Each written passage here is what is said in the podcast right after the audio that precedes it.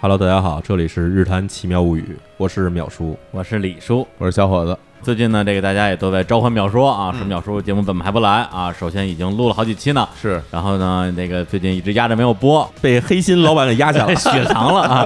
然后我们说不行啊，就是每次都是你自己来、嗯说的东西，我们就听着特害怕，嗯又不敢听。说你呢，这个有没有什么好朋友、嗯啊？这个各个领域的专家啊哎嗯给带过来一起来聊一聊。我说那这个太有了，说我给你推荐一个，我有一个好朋友，他是一个。心理学方面的这么一个专家啊，那那个小伙老师非常谨慎说这不行，嗯我们得先验验货，那必须的，对，啊大家先见个面儿聊一聊，是啊，嗯看看他这个整个人的这个状态啊，对专业水准啊，我们现在节目啊，这门槛越来越越来越高了啊！其实只是听说是人一姑娘要见一面儿，啊不要说实话啊 对，实际情况就是我们组了一个 K 局，啊，对， 然后就把就把就把这个心理学专家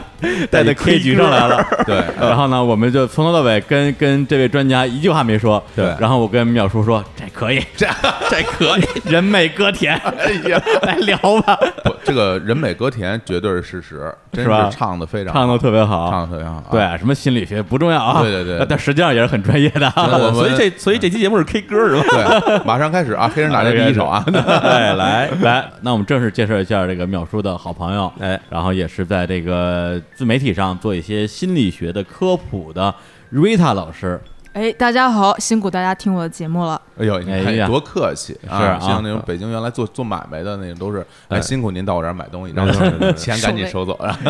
有有有一种老字号的感觉 哈。对对对对对，哎，啊真是啊，你是北京人是吧？是是，哎呀，对，大家一会儿可以听到非常字正腔圆的啊北京女生啊，已经听见了， 对呃，北京东城姑娘这是。哎呦哎真的呀，高级了，高级了，是啊，呃，那天唱歌的时候，大家也有一些小小聊天吧，嗯发现他说话我都听不太懂，是吧？ 说得太快 了，所以在今天那个我们录节目之前，我们还哎相互碰了一下这个提纲什么的。哎我就跟他说，我说其其他都没问题啊，嗯内容非常好啊，对那个说话吧，稍微慢一点， 对，啊要不然门头沟人听不懂，啊听不 懂、啊。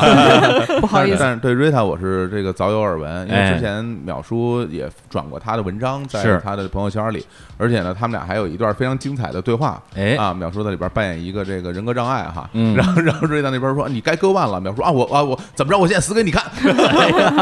这个大家有有兴趣可以看看他的公众号里面说了很多关于这种是的呃性格呀心理学这方面的分析的文章，很好对很是好很好啊。看了之后受益匪浅，嗯是的是的是非简就谢谢就谢谢基本给自己定型了就，啊，对吧？那可以自我确诊是吧你？绝对的，你这已经是个患者了。 哎，那反正秒叔来了呢，我们还是按照原来的套路，哎先讲故事啊这就讲故事了 哎先讲故事，然啊后咱们再分析。啊原来呢都是，比如之前做这个《个奇妙物语》其他节目，嗯就是讲完故事，然后我们俩边上，哟，哎呀妈呀，啊哎呀，最后吓死我了吓得半死，然后节目结 束了。对，这期不一样，不一样咱们讲完故事，咱们分析分析，对它背后的这个科学道理到底是没错什么？对的哎，嗯这期节目哎，给大家更更深入一点来了解这些东西。对对， 然后今天故事哈嗯，讲完以后能让你心里哈有种特踏实的感觉。给你讲完这个故事，不光吓人，还告诉你为什么吓人，嗨，踏实啊个屁！那就踏实了。特别踏实。那我还得琢磨一个月，估计我得天天睡不着觉了。啊就跟以前讲故事，想完吓唬你完了啊，完了你哎呦好害怕，啊，嗯回家哎睡一觉完了嗯，这不一样。明儿把这故事这道理想起来，嗯就能把故事给倒出来。哎让你彻底睡不着觉。你说我还有点事哎儿，你看啊，我就是一会儿啊，还还有个 K K 二局，我 哎呦，K 哥，为什么会睡不着觉呢？啊，因为我们今天要聊的就是关于这个睡觉哎和和睡不着觉的事儿，你说睡不着 觉， 睡不着觉的事儿啊，想你想想的想睡觉。怎么那么流氓？ OK，那哎咱们就言归正传，对，好直接进入案例啊。 OK，、嗯这可能是贯穿在今天咱们这个节目始终的一个故事。哎，对，最大的一个问题就是失眠。失眠，嗯对、啊对，很多我想很多朋友可能都经历过短暂的或者长期的失眠。太然后有太有感受嗯对，因为了。我这边身边好多些干这个互联网行业的朋友哈，哎哎，觉得自己不失眠，觉得就不是这行业的人的感觉。嗯嗯对，是我们要讲的是一个是一个病，嗯，哎，这个病是一个很厉害的病，这个病它几乎贯穿了整个人类文明的始终，从人有人开始，基本到现在一直还在存在这种病。哦，嗯，而且到上个世纪，也就是二十世纪的时候，很多人都认为它其实是被诅咒或者被恶魔附身的结果。啊哦，没觉得是病，对，觉得是一种神秘力量。神秘力嗯量，为什么呢？它首先这种病哈，最开始的记载出现在十八世纪，嗯，这个意大利的威尼斯有一个岛叫做圣塞沃岛。这个岛，假如大家去过威尼斯，知道哈，威尼斯其实是一个靠近大陆的一大片水城，嗯，然后离这水城外面有一圈儿小岛，一个环线上的一岛，嗯然后这些岛上可能分布的有在十几个、二十几个有人住也有没人住的。哦这圣塞沃岛其实以前就是一个没人住的岛，嗯哦然后它从什么时候开始呢？从十七世纪开始，就是威尼斯共和国的精神病院。哦，然后那个时代其实很有意被流思，放的一个地所有方没的错精神病都扔在那儿，你知道为什么？就是因为在文艺复兴之后，就是很多文艺创作里面嗯出现了，就是开始有这各种这个上帝、天使和恶魔的斗争。嗯然后那个时候人普遍认为精神病是被恶魔附身的结果，因为这些人表现的很奇怪。啊，以啊当时是的这个认知世界的方式是的和理论，好像没法解释，没法解释。对嗯嗯所以很多国家，包括法国，包括这意大利，当然那时候没有意大利了，就是各个共和国嘛，对嗯威尼斯共和各国、种什么热那亚共和国这种是的对。然后威尼斯共和国的处理方法就是把他们关在一个隔离病院里面，嗯，就是所谓叫隔离医院或者叫精神精神病隔离医院。让他们自生自灭在岛上呃，。其实也不是，也养着他们哦，但是呢，就不让他们到社会上再再危害社会了。对哦，但哎是并不会给他们治病，因为也不知道怎么治基本上就是采取强制性的，就是比如说给你给你捆起来，哦啊。或者甚至比如说给你关禁闭，啊嗯呃然后就让你可能还养着你还活着，但是基本没有人权。哦啊，这种状态。对，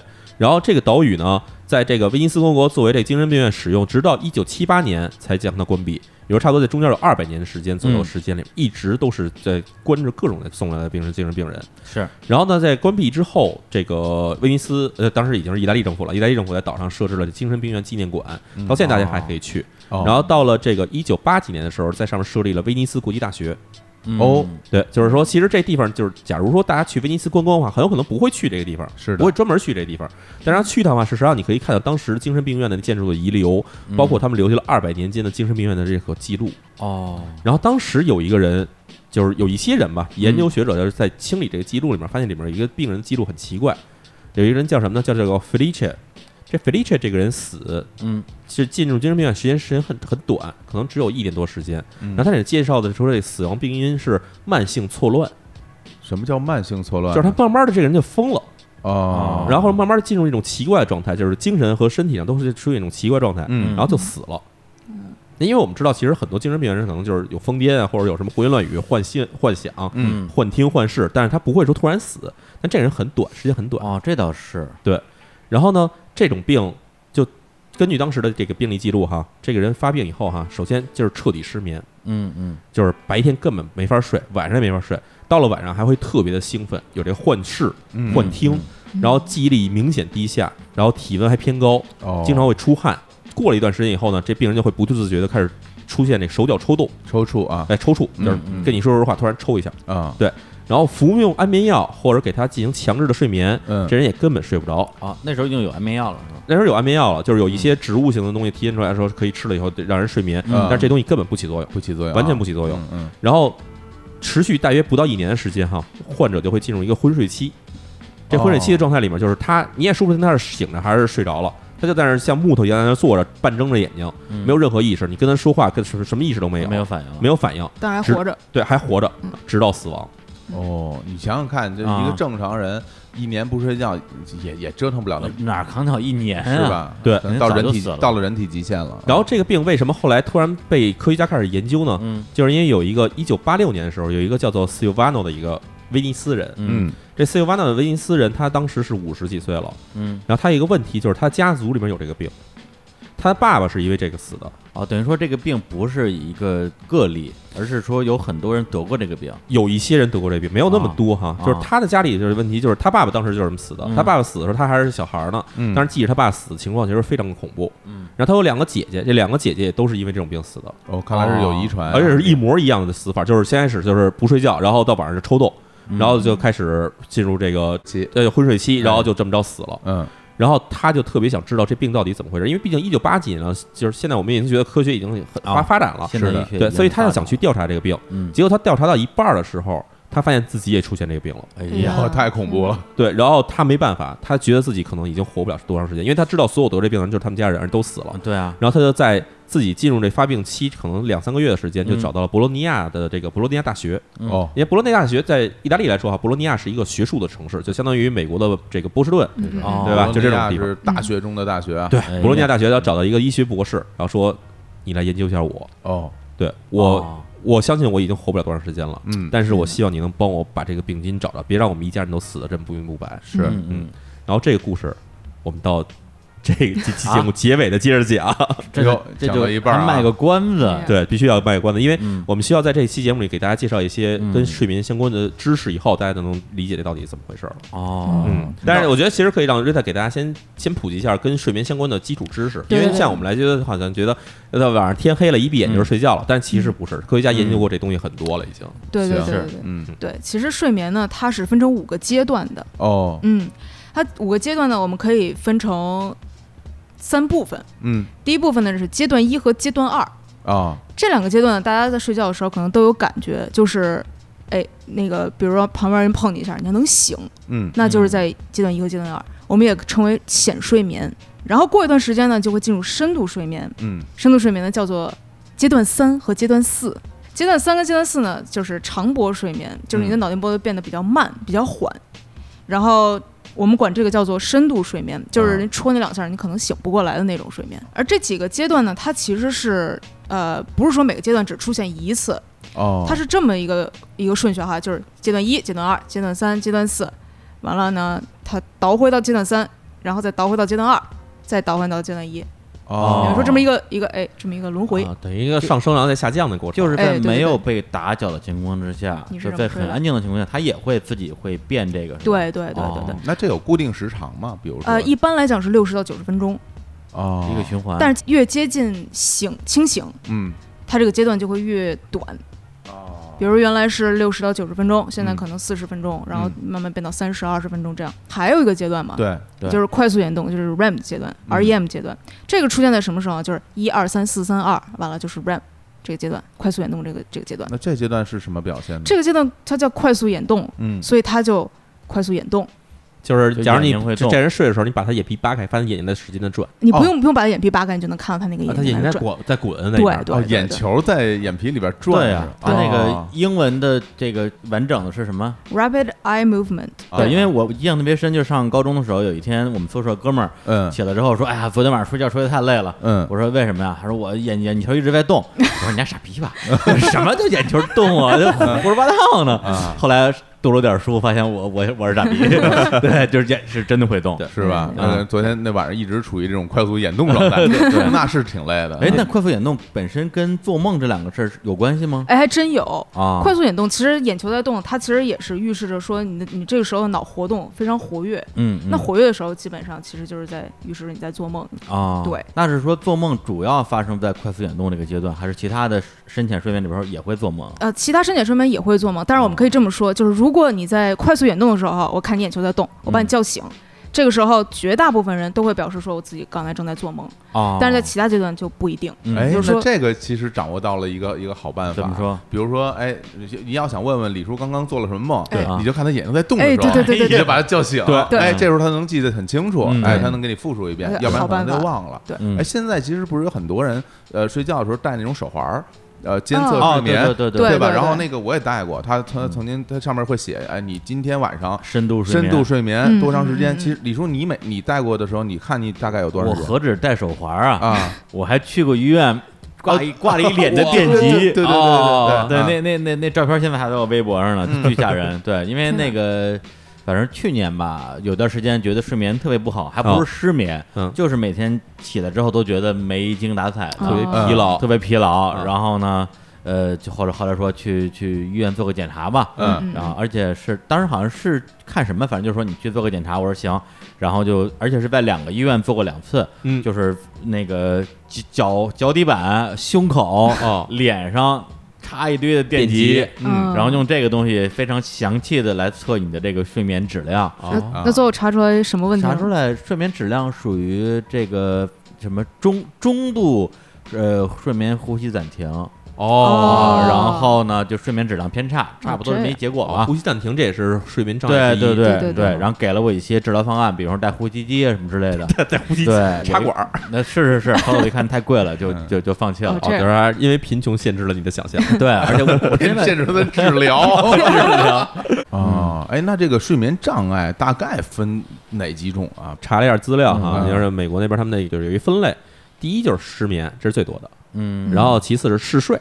嗯嗯然后嗜睡完了还有昼夜节律失调，这是怎么解什么叫释智力学习失调？就比如说嗯有的人这个早上不睡，晚上不起，啊？这不大家都这啊样不吗？是晚上不睡，早上 不起，啊？那那那也都这样啊？对这这算昼夜节律失调。嗯然后哦还有一种情况就是下午恨不得五点钟就上床睡觉，早上起来三点起床的这种也有，哦，这种好像在这个嗯怎么身了边的长辈身上很对对多哦。就是主要发生在老老人身上。对，因主要啊老人为身上我身边有的那种，嗯就是家里的亲戚长辈，有时候就听他们说，恨不得就每天七点钟就上床睡觉了，啊，啊呃，十九点钟啊上床睡觉，啊然后第二天可能四点就起来，哎有有有，嗯然后有就去香这山了个。这个不是吗很正常吗？啊不，这还这是一种，其实这是一种这个睡眠障碍，嗯真的吗这？是一种睡眠障碍。但但是老年人这个睡得早起得早，不这不是一个这是我们觉得习惯普遍现象了吗，但是我们后面会讲，这其实啊跟这个二零一七年的这个诺贝尔科学奖是有关系的。啊真的呀对，诺贝尔医学奖是实际上解决了这个问题到底是怎么回事儿。嗯啊然后还有一种睡眠障碍叫睡眠呼吸暂停，就是李叔对刚才哎李叔讲那过个的这种啊啊对对，睡着睡觉感觉这人死了，哦没呼吸了，啊没呼吸了，对然后突然一个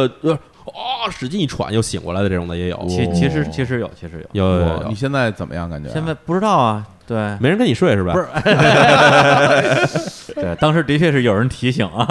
呦说你应该哎呀，去你医院刚才看看你刚才死过去了，你知道吗？ 本来我这东西都收拾好了，钱包也拿走了，对啊后来不发能现里边没钱，我又回来不是，了，本来我的小炉子都准备点 了，木打江苗。木岛木岛姐姐，发现我又活过来了，哎呀对，，然后还有一些叫做睡眠伴随症，嗯睡眠伴随症，比如说啊惊醒，嗯，就不知道你们有没有经历过，嗯就睡着睡着觉突然啊惨叫一声哎醒了，有有有有嗯啊有，你有啊？肯定有啊，我好像但是不太有哎不会经常有啊，但是啊偶尔偶就是尔你就会就是你醒的时候，你知道自己在喊一声是吗？呃，有的时候知道，哇然后有的时候是别人跟我说的。我啊这怪吓人的。对啊对，然后还有尿床，哦，这个这个你这个这个得你有经 验，你你你有经对，验啊现。在现在屋里两个人在互相指的， 就是我就我我谁是尿过床啊？不是我小时主候要尿是床嘛主，要是我不知道这小伙子老师跟李叔老师为什么都知道彼此有尿床经 验，不得了，这个这事儿嗯不得了不得了，不能心想，不对能哎心想呀睡着睡着觉，觉得自己后来就是，哎，我怎么在客厅飘出去了？梦游啊，这也算是一种睡眠障碍，啊啊，这份睡梦眠游障啊症碍，这是睡眠碍。障碍。然后还有一种叫睡眠麻痹，哎呦，听这麻痹算是像脏话一样骂 啊！啊其实这大家都知道，鬼压床，哦，哎呦，嗯对，睡着这个突然哎呀，我怎么动不了了？这是一种睡眠障碍。这个这个这个这个对太熟了。哦然后最后一种最逗，叫叫夜间摄食症，就是你睡着睡着觉起来吃东西，这不很正常吗？我这是睡眠障碍。我饿了呀，就我不能 吃就吗，真的就是，而且不是那种睡梦游状态吃东西，就是睡着睡着醒了，起来就到冰箱打开冰箱门就拿东西就吃，啊然后有的人甚至会就是夜里起来做顿饭吃，然后接着睡，这不就是正常的人类行为吗？对啊， 这都是睡眠障碍，这都哦是睡眠障这都碍。成障碍。你们这个现代人活着怎么那么费劲啊？ 都是病啊！对哎对，所以所以大家知道，就是睡眠障碍其实有各种各样的，哦甚至可能你觉得我自己生活挺 OK 的，嗯但是你一想，其实我这些毛病都有，夜里我又尿床又吃东西，然后还还对还麻痹，对最可怕就是尿了床以后麻痹，这是最可怕的。咱们倒回来说，倒回来了刚才倒回来淼叔提到了一个事对 儿一，堆啊，提到了一个就关于这个睡眠障碍中的一种，就是呃晚晚睡。呃也有人说晚睡晚就起，晚睡，然后晚起的这个事儿嗯，就是因为我们之前其实也稍微聊过这个事儿啊，包哎括包括那个卓老板了，卓老板聊科技，关于这啊个晚睡晚起这个事儿，嗯说到底对身体有没有损害什么的。嗯嗯 OK 今天也也想跟这个问问 Rita 的意见啊，看看大家是不是嗯都是以同样的观点，就是说嗯是不是说人一定要呃，就比如说呃早睡早起，或者说不能晚过几点。经常有那些呃文章说，哎，我这晚过两点就不行了，对啊你就排毒了，对排毒了，就排不能排毒养颜了，就不行了啊，皮肤变差不美丽了，嗯就是嗯这种有没有科学根据？到底应该几点睡觉？有没有说法？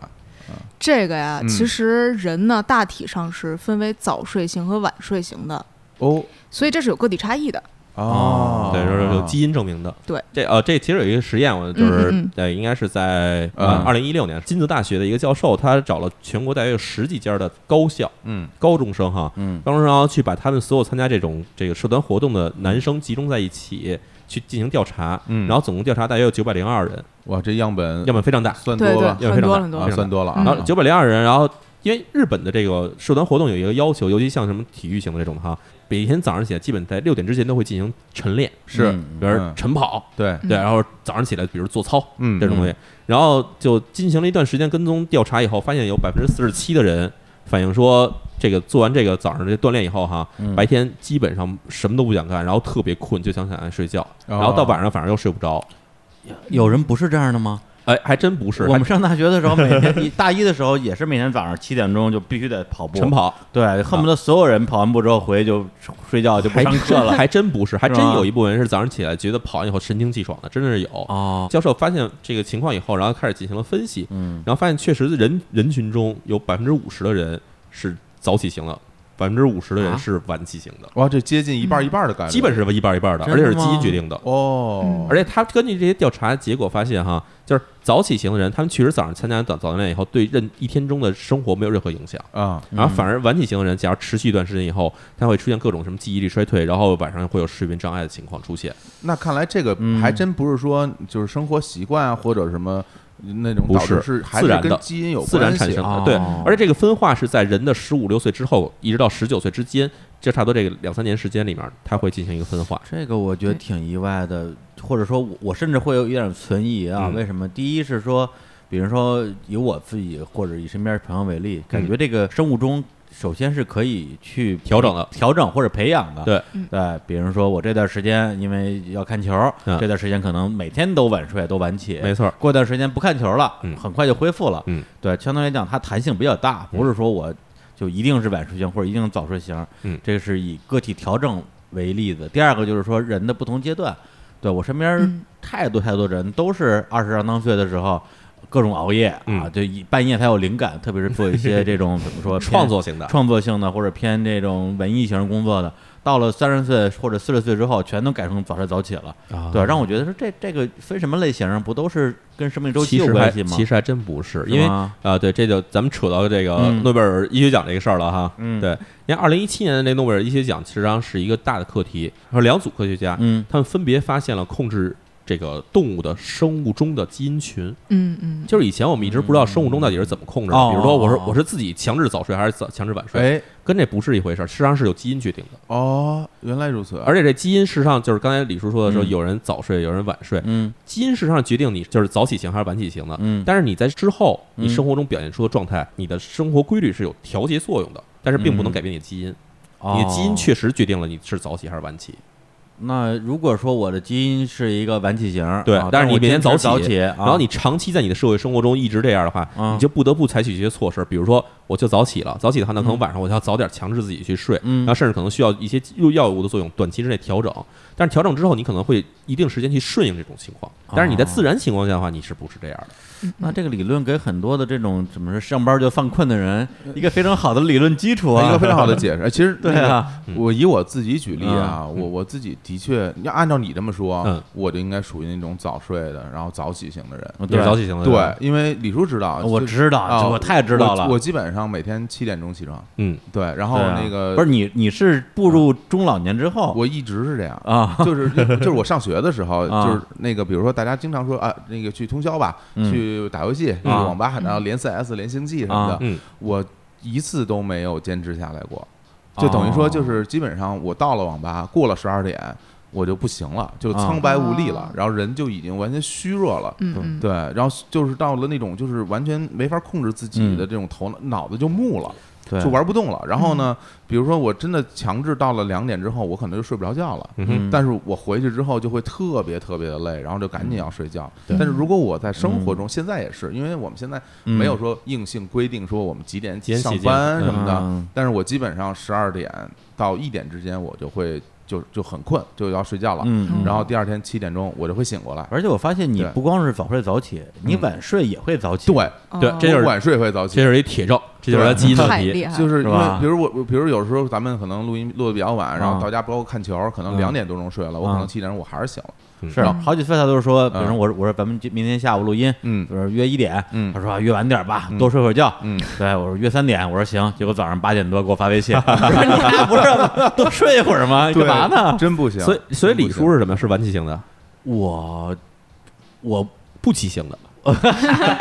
什么不起 啊？嗯起从那此个君王不早朝哎，。不是我那个，我我以前我认为我可能是晚起型的，对对，就是特别也是比如说二十五岁前后那几年啊吧，哈，也能睡到十一点、十二点。嗯，但是我最近几年就完全起不了那么晚了，啊基本上最晚九点钟也就醒了。所以你也是早起型的感觉对，你就这么说，但是没有他那么早啊。啊。就是我先是说完刚才那个实验结果吧，刚才实验结果就是日本的那个教授其实也提出来说，嗯事实上在这些高校的这这个社团活动里边哈，嗯应该把这个早起锻炼的时间推迟到上午九点到十点左右时间，嗯嗯而不是一早九五点多就开始去锻炼，是这样对更多的人的这种身心健康其实有更好的好处。嗯对，是嗯不利的。就不利、对。这有道理。对啊然后咱们就下面咱开始讲一下这个从基因上来说怎么去影响你的这个生物钟哈。哎嗯，那我们讲之前先先来插首歌，啊插首歌歌插首歌啊嗯。嗯，那个淼叔今天又带了几首歌，哎哎呀，都是这个经典啊，对然后老牌禁曲，老牌进去，而且是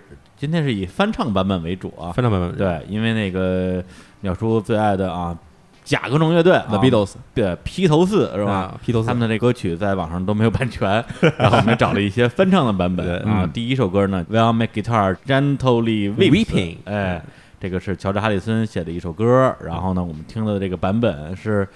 桑塔纳哈桑塔纳和马友友，马友友，还有一个音乐人，三个人一起合作的版本。哇，桑塔纳是那个弹吉吉对对吉对哎他之对王，拉啊丁拉丁，啊吉他之王哪儿啊，哪儿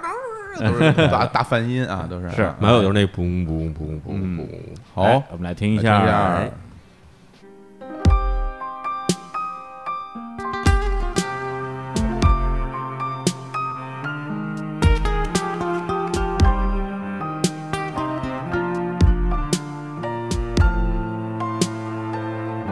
I look at you all, see the love that's there sleeping, while my guitar gently weeps. I look at the floor and I see it needs sweeping. Still my guitar gently weeps. I don't know why nobody told you how to unfold your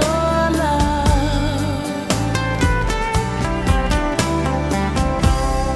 I don't know how.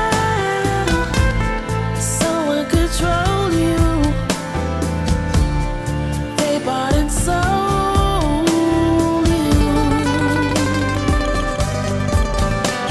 And look at the world, and I see it is turning. While my guitar gently weeps. With every mistake, we must surely be learning. Still, my guitar gently weeps.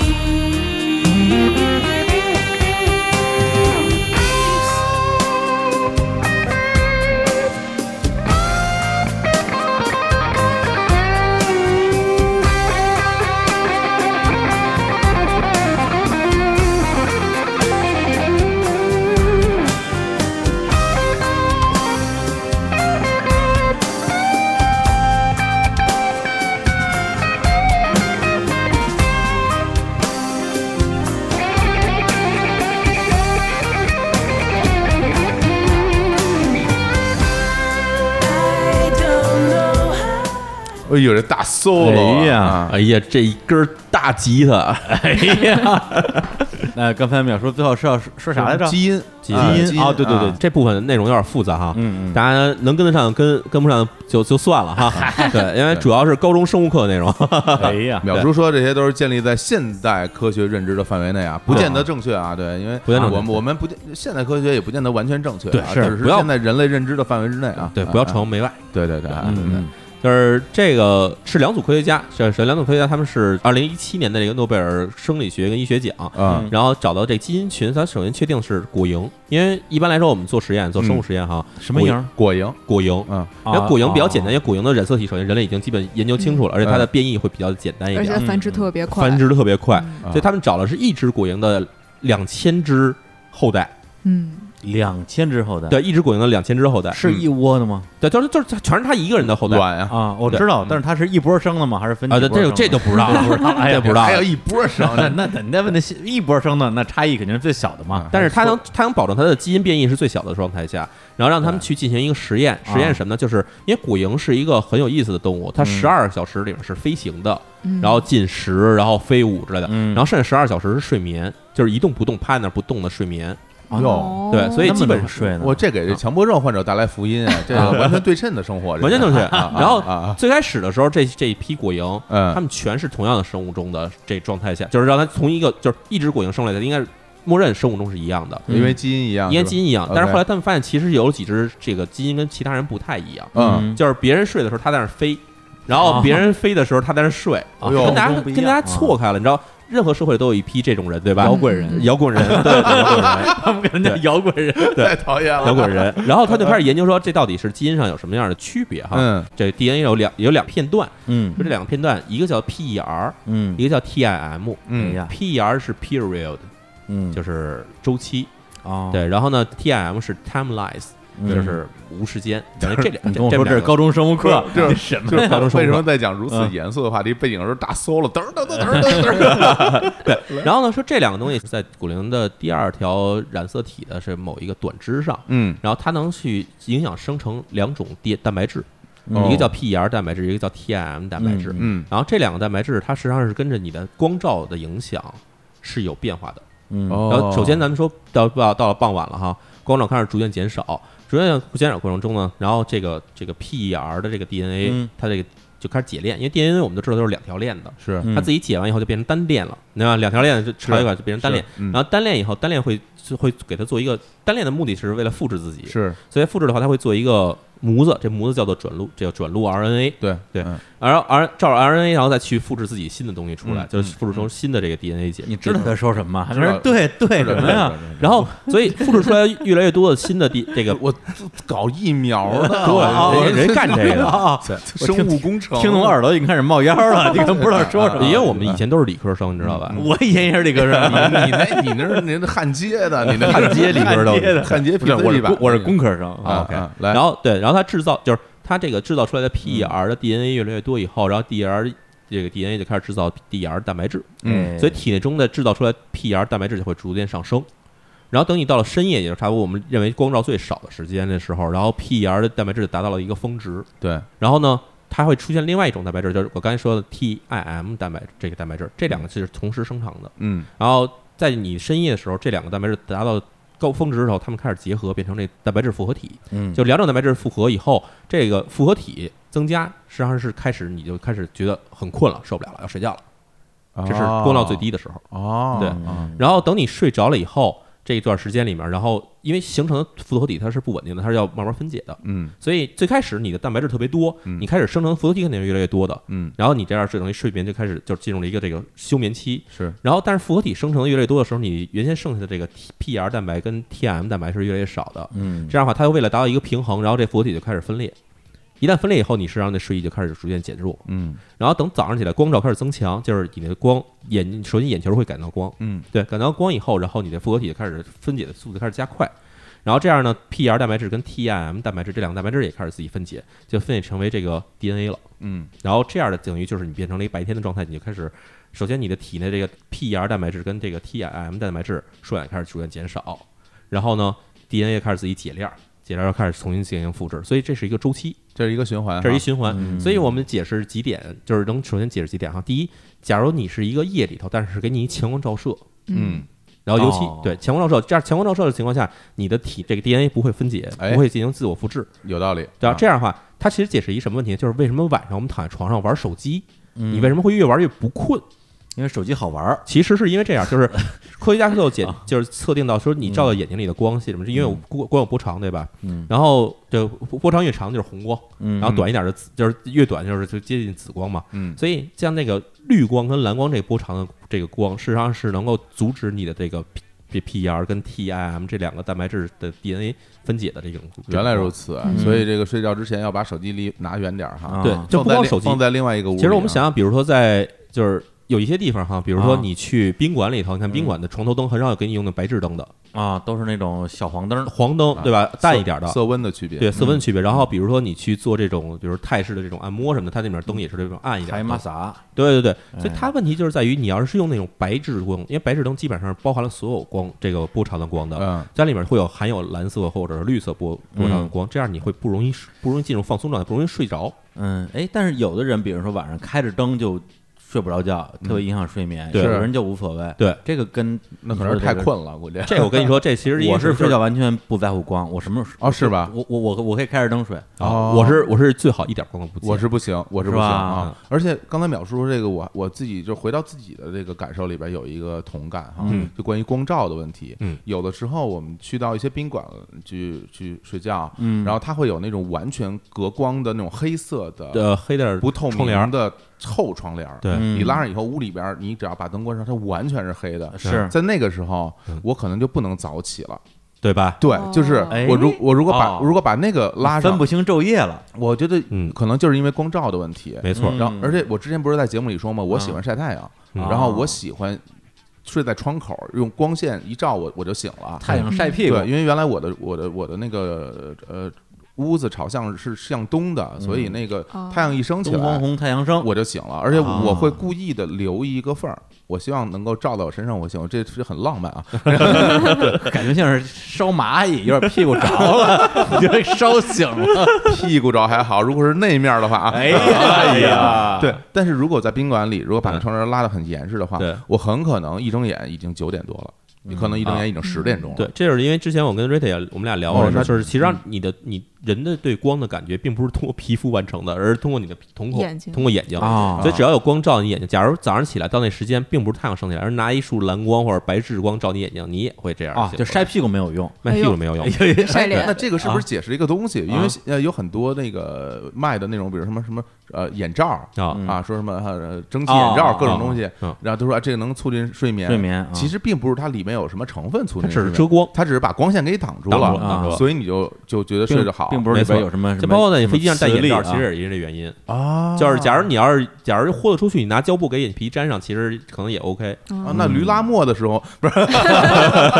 驴拉磨不是全遮上，驴拉磨是遮旁边 儿，一看就没拉过墨。你拉 过，哎对，然后这像刚才提到李叔刚才说那个，就是为什么中老年人，尤其老年人为什么会醒得早，对嗯啊就是因为你在体内的这，我刚才说就是会让你觉得困意的东西，其实是 PR 跟 TIM 嗯形成的这种蛋白质复合体。是对，这复合体一旦减少，就是光照光照一来的话，这复合体会减少。嗯嗯然后减少的话，你的体内的这个这个复合体的浓度会下降，嗯，然后可能老年人对于这种浓度的承受力其实是很低的，嗯，就比如他稍微下降一点，我就睡不了了。嗯啊但有的人睡很沉哦，我要下得特别低，我也还可以接着睡。这体这就是体质的，这是体质问题，体质区而别嗯我觉得可能跟那个老年人说对化学物质的浓度的承受能力是有不一样的。嗯哦，他一旦浓度一下降以后，可能特别敏感，马上就醒了。嗯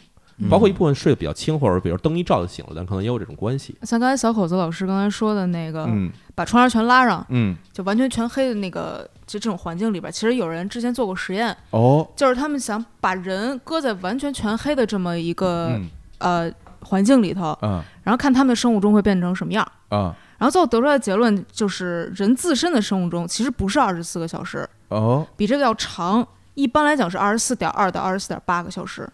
哦，我还以为长到三十多个小时，没没有，啊没没没比没，二十四小时要长一点对，啊。 所以它其实是会往后错的。比如说嗯你今天，我就我给你把这个光全都遮住，然后你今天七点睡，早上七点起，嗯、不不不太好哈，啊不太好，啊不太好，睡十二小时不太果不太蝇不的太是不太行，不太行，谁是不赢啊？不太行，不太行，呃，九点睡，哎，然对后第二，天早上六点起，哎，嗯，挺好的。嗯但是呢，我不给你任何光，嗯，你第二天可能就这个就会往后推，哦，，对，你就变成九点半睡哦，然后七点半起，哦，它就会往后推。原来如此。感觉有点像这个女生这个，哎，对对对，哎呀本来我也想说是吧啊，但我等着你说就啊，是就是月经月经嘛。我们我们男生啊，我们嗯直男啊，以前都以为是按按月来，啊是啊后来发现不是按月来，是个嗯周期会往后推或者往前推一点。对对对对嗯它有它自己的一个一个自然规律。，是就是人的这个这个生物钟的影响，实际上就是通过这个刚才瑞特说这个实验，嗯它其实证明就是在洞里头，嗯对对但对时间会越过越乱。对嗯对，对，哦就它的时间会过越过越长。但如果有光照呢，嗯那光照就会帮助人来重置这个二十四小时为一轮回的这个生物钟。嗯嗯所以说，比如说我们在倒时差的时候，啊就是正好特别乱嘛，这时间特别乱，那你倒时差最快的方法其实是尽快把自己暴露在当地的阳光下面，嗯，哦，，对你光照，然后你一下就能把这个就回到生物了钟重回到了置当地的这个对，就比较快。早晚时间了啊嗯嗯嗯啊嗯啊，啊，也就是说，如你如果你在家睡觉的话，其实把窗帘要拉开，拉开，对啊然后感太受阳感受自然光，对对对，而哦且也分你去哪儿啊，你要嗯是去这个有极昼极夜的地方的话，估计也没就麻戏烦啊，对就是对麻对烦为什么呀养马岩，因为那边儿 对 极昼极夜。夜，啊这马岩一直黑的，你让你怎么办啊？啊，对那就对歇我记得了之前那是谁有一个电影，就是这哥们儿是一个这个去调查，他是美国的美国一个刑警，嗯然后他好像犯了一个案子，结果去好像就是那二二帕西诺的一个电影，然后去调到了这个阿拉斯加，嗯，嗯然后结果阿拉斯加那边是极昼，极昼，啊然后这哥们儿先是几天时间里面就睡不着觉，嗯就问当地人说怎么办，当地人说你拉窗帘儿，嗯后来发现拉窗帘儿也不行，拉窗帘儿他自己也调整不过来，结果他就特别的混乱，特别的痛苦，对对然嗯对后最后失手把自己的一个同事给打死了，哦就这么一电影。也陷入到精神错乱里边对了啊，极昼极夜对心理影响其实也很特别特别大，嗯就是因为有些人呢，他对光照的特别敏感，嗯是就是因为这个这个东西个个体差异非常大的，嗯所以就有些人，就是尤其冰岛那边的人，啊，他们不是就是一到冬天或者到秋天的时候就特别乱，就是就是黑夜特别长嘛，嗯啊，他们那边人就容易得一个毛病，叫做 seasonal affective disorder 这么一个东西，哇，叫做中文我不知道叫什么啊嗯哎，但是季节性哎呀终于在节目里 面听到了这句话 啊！以前我们说都都是在开玩笑啊，今天是听到这个真真正正的版本。 真的？不会那你刚才把那再说一遍，叫什么？ seasonal affective disorder，这这是哪国话呀？这是也也英语，谢谢啊啊这，它它也是算是季节性的光这就呃，是情绪情绪紊障碍。情绪障碍、哎，情绪紊对乱。对哦对，它是季节性的。为什么季节性？就是因为到了秋冬，嗯光照不够，那嗯，这些人呢，他就会觉得，因为他对光照很敏感，是所以他就心情就特别不好，抑郁哦他就就忧抑伤郁了啊。嗯对，就长期性的那种抑郁那，怎么所以解决呢？去看心理医生。啊， 啊，哦或者或者找或者要不要不然那个欧洲人老到什么阳光充足的地方度假呢？是对啊吧？对得对，对跑到什么菲律宾，跑到泰国晒太阳去。我听说的是嗯冰岛人特别爱约炮，好像啊啊有好像跟这哎没个有点有没有，关系冰岛人不敢约炮，因为冰岛人约着约着就约到自己亲戚了。我知道，所以哦他们有个不得了软件儿，对，就查是不是 近亲。对，就是预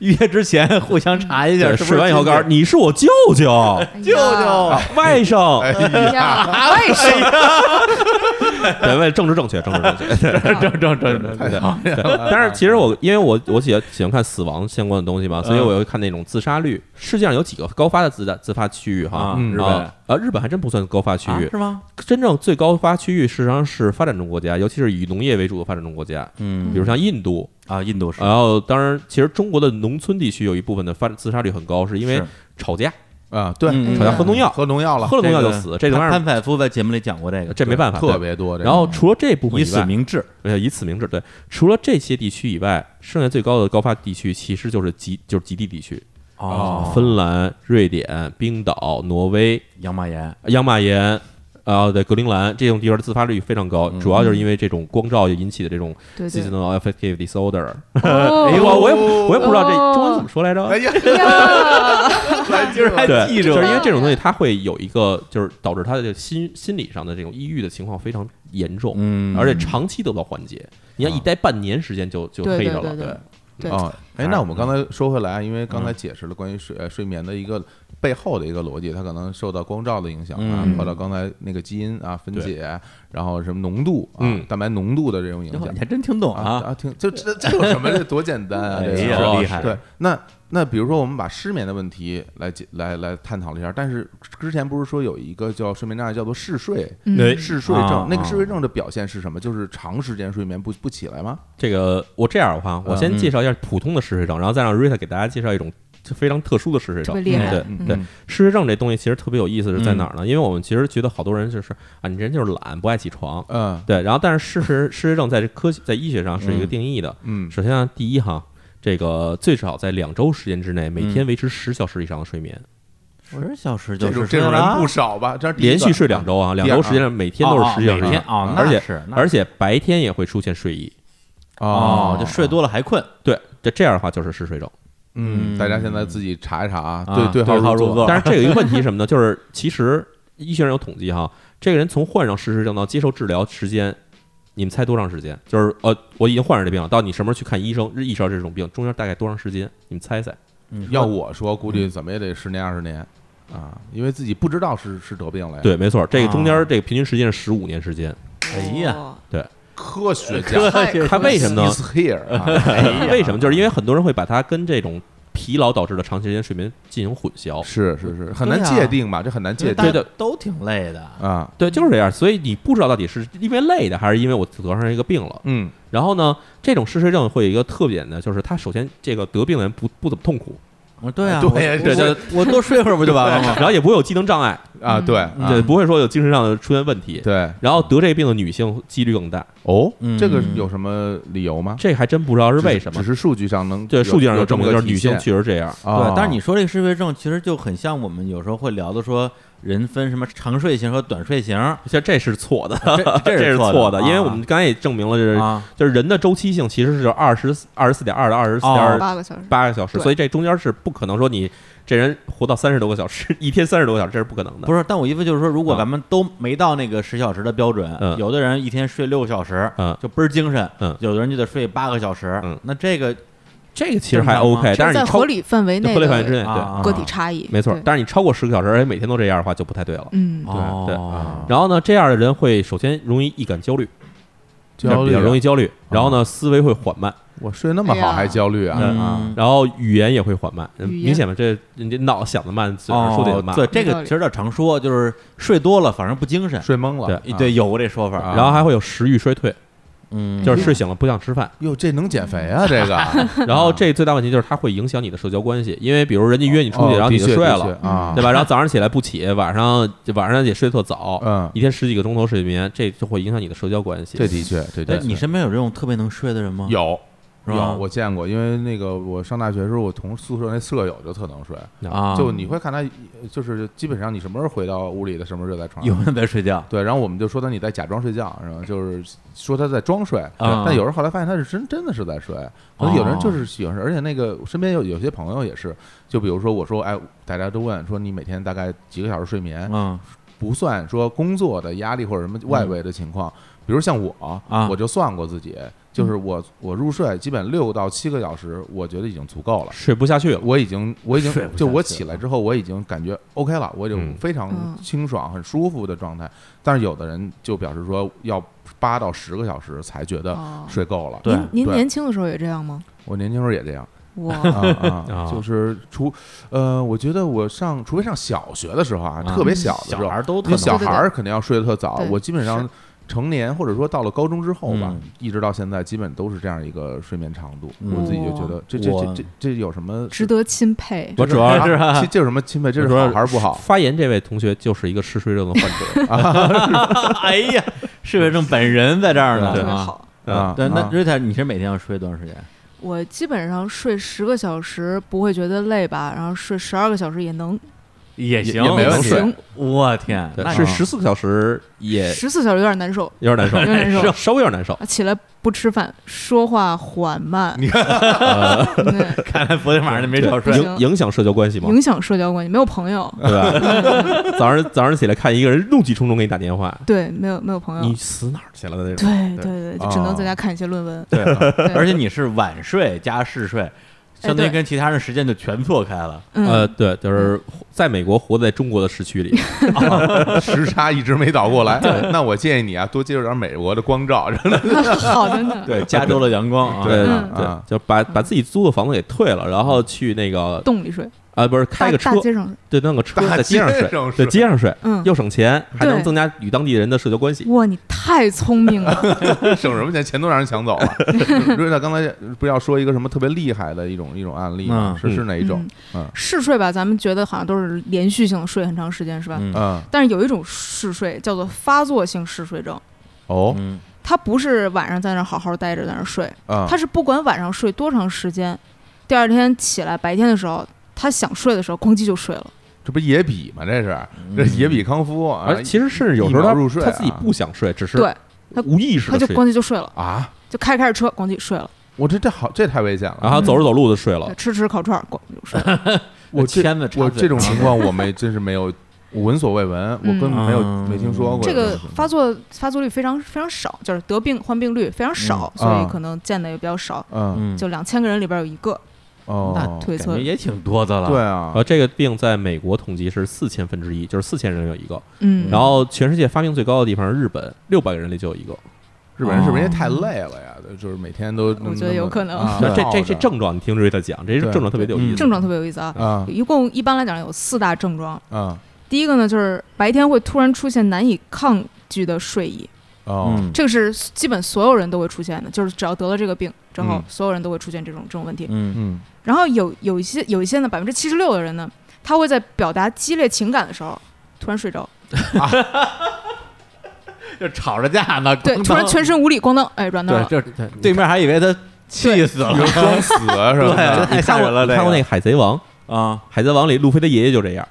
哦，就是要揍他，然后结果就啊嗯呱就睡着卡了。卡普，啊哎，对对，他就睡着了。然后第三个呢，就是睡眠的时候会有强烈的幻觉，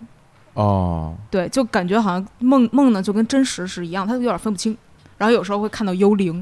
哦哦嗯，哦就很奇怪。然后呢，对，还有最后一个就是睡眠麻痹、鬼压床，就是经常会出现这种情况，睁着经眼，但常是出现对，但是身体动不嗯了。哇哇，那嗯这个这个太痛苦了，活得太辛苦了，是啊对对对，就就走着走着突然睡着这个事儿，我觉得就是对嗯，但是这个病特别有意思，就是比如说你说他说着说着话呢，或者吃着东西，或者走着他睡着了，嗯但是他走着的时候有百分之七十的患者他是是可以维持原先的动作的啊，等于说就是你在睡眠状态还在走吗？甚至睡眠状态还在说话，但他其实已经进入睡眠状态了，他就是睡眠状态那了。就是测脑波能测出来，其实他已不经，他的情况是在于，比如说他突然他会之后会醒过来，然后啊你问他这事儿，他全不记得。嗯，这个太吓人啊就了，哦毛骨悚然啊，对，个这跟咱们之前说过睡眠阶段有关系。啊就是您记得我刚刚说过一个 REM 阶段，就是嗯 REM 那个快速眼动睡眠的那阶段，啊就是现在推测说这个这个问题呢，其实是跟突然进入 REM 阶段睡眠是有关系的。哦等于对，说所就以是他们不会过那嗯几个阶段，他们哐叽就进到 REM 阶段。对那那他是睁着眼的时候眼睛在动吗？就是他，就是你啊说快速进入，他眼睛是闭着还是睁着哦的？这个我觉得分吧，因为有有有一部分人他在发病的时候他是睁眼对睁眼睁眼的，的，睁眼的。嗯，张飞啊就张飞嘛，这这个啊嗯病我最开始知道是因为我有一个朋友是在美国留学一姑娘，啊然后她回来以后她自己成立了一个非营利组织，她啊就说有这种病，啊然后说之前中国人因为这种病全是全是编的，就是你为了偷懒儿，嗯啊啊，然后但是真的有这种病，后来我才嗯真的见识了，就真的确实是这样的，就是在这坐着咱说说话，突然这人不说话了，然后哦睡着了，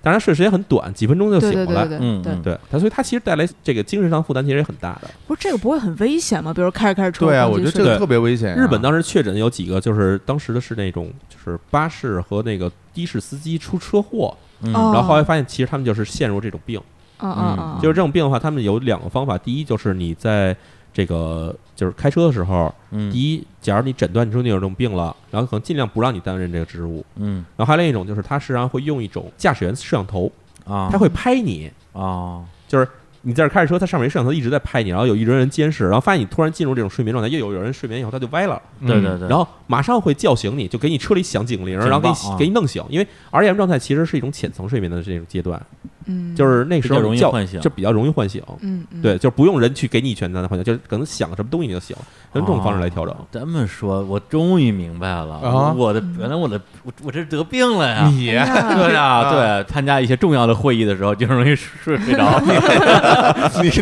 你这 是觉得无聊？啊是我但凡是说话的人对说的东西我听不懂，嗯，我就会快速进入睡眠状态。哦啊就哎，刚然刚才后他就呢睡着了吧？嗯对，我觉得差不 多。突然没声了，啊哦不，刚才你跟小伙子讲那个什么什么生物链的那个生物链的时候，我当时我就已经有点就进入了休眠状态 了，不知道不知道你在说什么。啊随时可以休息。对，而且我嗯去年那个去年我还在大疆的时候，有一次是参加一个跨部门的一个大会，十几个嗯人，而且我还是主讲人之一。对，结果呢，在前面的人讲的时候，我就瞬间进入睡眠状态 了，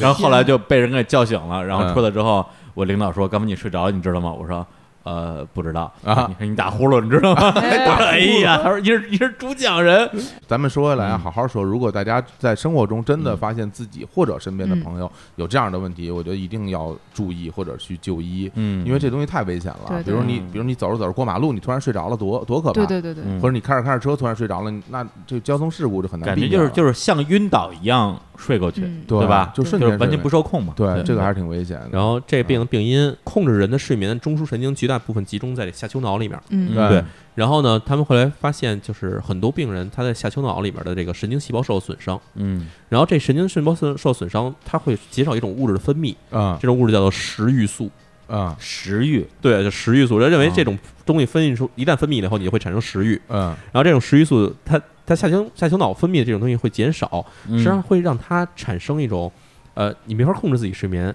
嗯，对，这个中间联系具体是怎么回事的话，啊这个就是有点医学的内容了。但是嗯就是那结论上就是这样，它缺少了食这个食欲素的分泌，嗯，然后你才会得上这种病。哦，然后所以治疗方法也很简单，就是给你注射这个东西，你就你就能治好，你就能啊好。注射这个食欲素哦对对，就跟就跟你得糖尿病注注射胰岛素一样。嗯哦，那行，嗯我觉得这个不错。要不然我们先放首歌，放首歌啊回头我放首歌啊们回来我们就说说关于这个啊做梦、啊，嗯做梦鬼压床鬼压床这些事儿，好不好？来来来来来啊，嗯，那个，哎，要不然我这样吧，因为淼叔准备几首歌嘛，但刚才咱们聊到 R.E.M 了， Yeah 然后他们有一首经典的歌曲啊，叫《Everybody Hurts》，我们来听一下。好。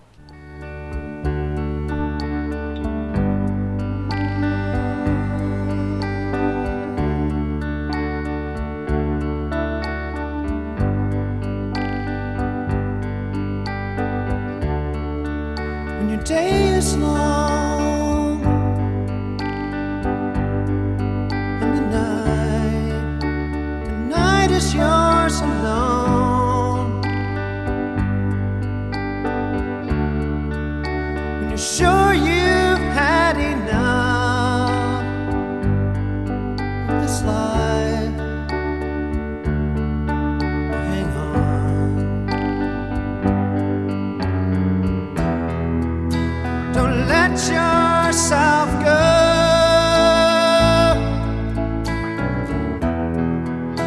Cause everybody cries. And everybody hurts sometimes. Sometimes everything is wrong.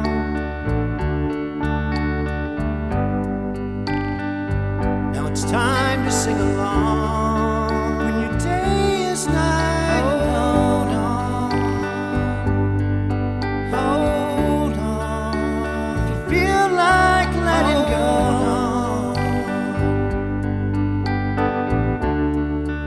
If you think you've had too much of this life, well, hang on.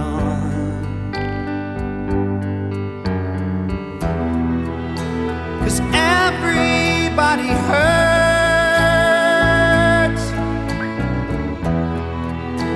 Take comfort in your friends. Everybody hurts. Don't throw your hand.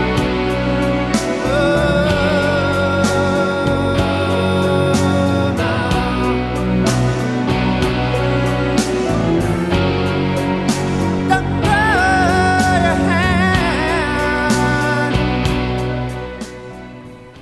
哎，一首歌来自于 R.E.M 乐队。哎， Everybody hurts。哎呀，来，我们接着聊啊。对，刚才也聊到了关于这个睡眠障碍的事问题，但是我觉得啊很多听众肯定特别关心关于做梦这事儿。啊，，对，因为这个大家其实对于梦，其实自古以来都有各种各样的解读，各种解梦啊，，说梦见梦见什么什么梦见对蛇了梦，见对，蛇李叔生那儿天子问我说啊梦见蛇是什么意思嘛梦？见啊什么意思然？ 后我说李叔你要生儿子， 哦，然后李叔说那我梦见儿子呢？我说你要生 蛇，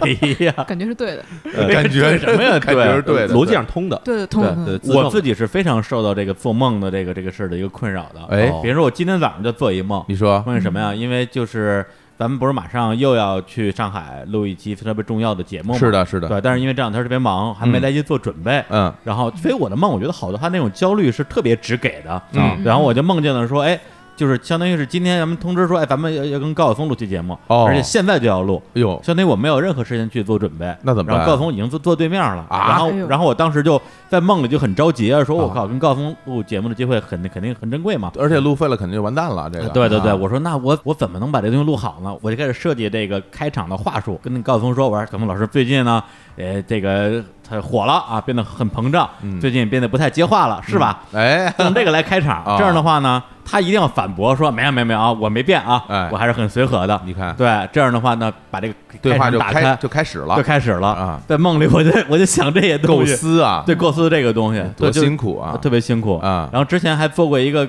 更更邪乎的 梦，说实话，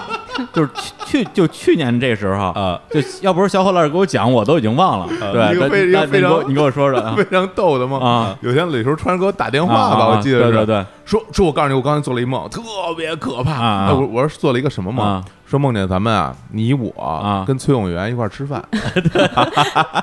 我听这开头，我觉得已经挺可已经怕坏了，已经好像还有其他人，两大桌人，两大桌人两大桌一块儿吃饭。啊然后呢，就吃饭啊聊聊聊聊聊聊到最后啊要买单了，要买单了要买单了。然后呢，李这李叔不知道怎么说，这为什么就是我买单？对对对啊就说李叔说他自己觉得在梦里说这顿饭是我请的啊我得去买单，对对对嗯然后就去买单，结果人家打出这个这个餐费一看一万多，啊这李叔给吓得一吓坏下了一下就吓醒了，吓醒了，吓惨醒叫了，哎呦，吓醒之后感觉哎，哎呦，幸亏是梦，因为感当时做梦的时候感觉，对对对对对对哎呦真是多穷，对，当时当时当时我想，我说崔永元怎么这样？对啊好像是我帮他团了一个饭，对啊帮帮他找些人认识认识什么之类的啊，对，刀子什么的，然后李然后李 叔，然后李叔就吓醒了，说：“哎呀，这这真是对对幸亏是梦，不用花一万多了。”然后说：“哎，喝喝点水啊，踏实踏实，继续睡啊，继续睡。”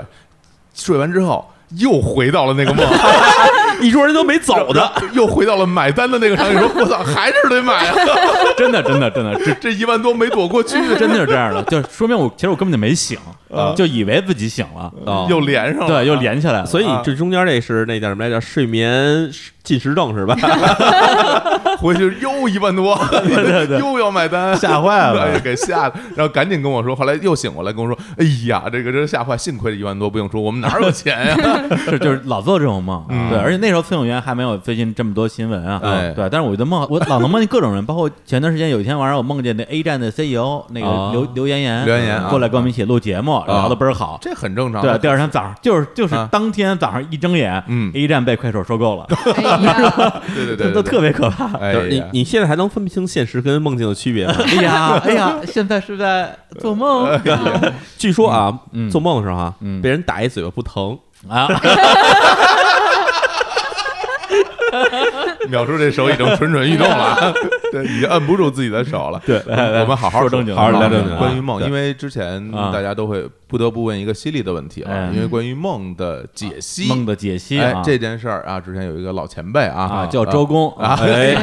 对就用它来过渡的那个人啊，嗯弗洛伊德啊，曾经对于梦有过各种解释嗯嗯，但好像我觉得就是最近这些年，对于他当时的那套理论，在这个学术界有一些不同的声音了。对对，我看那个 Rita 其实对这个事儿也发表过自己的一些一些看法哈嗯嗯。那嗯你现在把你的那种观点来跟我们说一说啊？对，其实弗洛伊德吧，嗯是心理学创始人之一，嗯就非常重要这么一个人。嗯但是呢，不能因为他是创始人，或者说因为他是特别重要，嗯我们就全盘接受他的观点，哎嗯对吧？嗯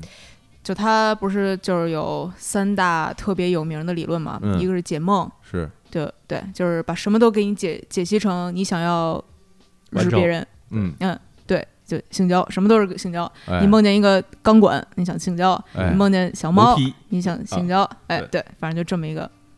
然后第二个呢，就是他的那个那套叫 psychoanalysis，嗯就是精神分析法。哎这个其实到现在还在用，但是呢，效果不如其他的好，而且培养出一个精神分析法分析师呢，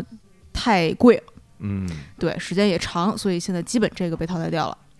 然后还有一个呢，就是催眠，嗯嗯，催眠这个其实现在也有很多治治疗师在使这个这个方法，嗯但是呢，呃，具体效果呢见仁见智。嗯，因为这个其实个体差异特别大，就是有些人特别容易被催眠，有些人特别不容易被催眠。嗯 嗯，所以以这个特别见仁见智。嗯，所以咱们先可以先说解梦这个部分。像刚才我说的，他其实把所有的你梦见的任何东西都想象成一个，性都冲动，哎对，都当成性冲动来对解读。嗯所以这个很多人就觉得，就是他当时他的徒弟都觉得这太不靠谱了。啊你可以把一些东西解释成性冲动，但你不能把所有东西都解释成性冲动。啊，就是当时不其是实就不见得对认同是吧？对对对，啊嗯当时就已经不认同了。所以到现在呢，呃，当然就是现在很多人有觉得你你这么说，但是证据在哪儿？嗯，你怎么证明这个事儿？你这个事儿你要用实验去证明它，你你实验怎么设计？对啊，对啊，我怎么能控制你的梦呢？对啊，对啊啊，对啊，所以就是有存在这么一个问题，所以我们现在就先基本上不研究它了。啊，对，啊因为你这事儿你怎么说都行， 所以就不因为研究，在没有什在这么研究个的。科学的价研值究领域，还是需要大量的样本、大对量的实需验，要对需要科学设计的然实后验，嗯对，然后不同的分组对来我们要对照证了，据最后得出一个相对靠谱的结对论。对对对啊对对对，还是要证据。嗯所以现在一个梦形成的原因的一个假说呢，我是比较相信的啊，但是这种假说还是有可以攻击的点，可以啊，但是它是一种假说啊，嗯咱们大家就听一听。嗯是这样，就是你在 REM 阶段的时候，嗯我刚才不是说，就是 REM 阶段的时候，脑的活动跟你醒着的时候其实是差不多的，嗯所以说也就是非常活跃。那在这个阶段呢，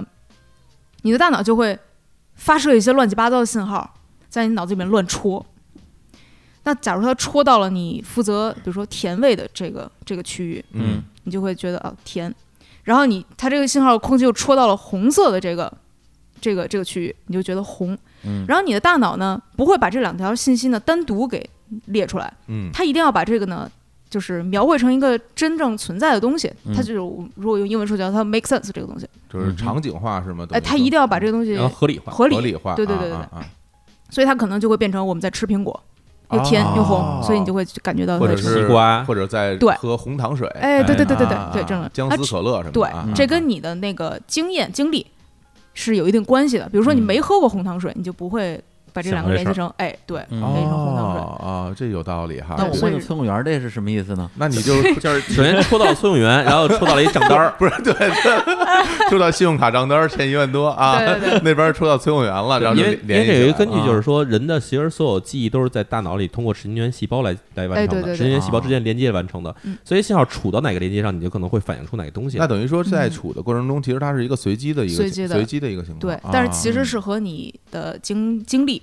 或者你担心的事情是有关系的，啊，所以咱不能说他梦境一定会反映说什么现实的情况，但是嗯一定是有关系的。啊没经历过这个东西是一定不会梦到这个东的西。确，我要你让我梦到嗯关于什么这个西非的一些事儿啊，谈什么赞比亚那些事儿，我我可能真的难，因为我没去嗯过，我也没有见过相应的文字介绍、图片介绍、影像资料什么的，可对能就对没法去梦到那些对东西啊。对我是很早之前听过一个说法儿，跟那个瑞塔说的类似吧，嗯就是说所有你见过的、听过的和你想象到过的事情，嗯相当于是你有可能被组织到梦里边的所有的素材的集合。哎，对，你在电影里边看过，也算看过嘛？是对，你对它的影像是有概念的。对它在你的梦境里边就会有一些可能是随机的、无序的组合。啊，会，所以你有时候会梦见一些跟现实特别像的梦，嗯，对，甚至跟现实恨不得就能连起来，有时候就完全是特别飞的，嗯对对，就是各种宇宙飞行的梦啊就也会有，但这个其实我还有一个疑问哈，嗯嗯嗯我不知道这个在放在这儿说合不合适，就是有的时候就是外部的，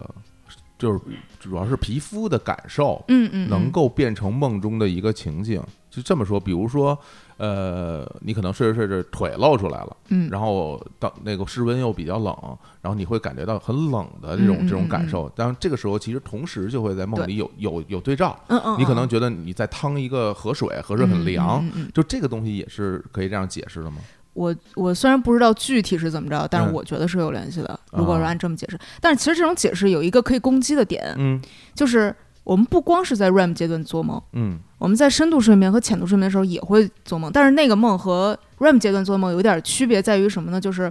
REM 阶段做的梦它是有故事性的，嗯就比如说崔永元，啊啊， 呃，一万块钱一，万块钱一万这块事儿钱啊对，它一定是有故事性的。啊但是在深深度睡眠或者浅度睡眠的时候，我们做的梦呢，它是有的时候只是一种想法或者一种感觉，比如说好贵啊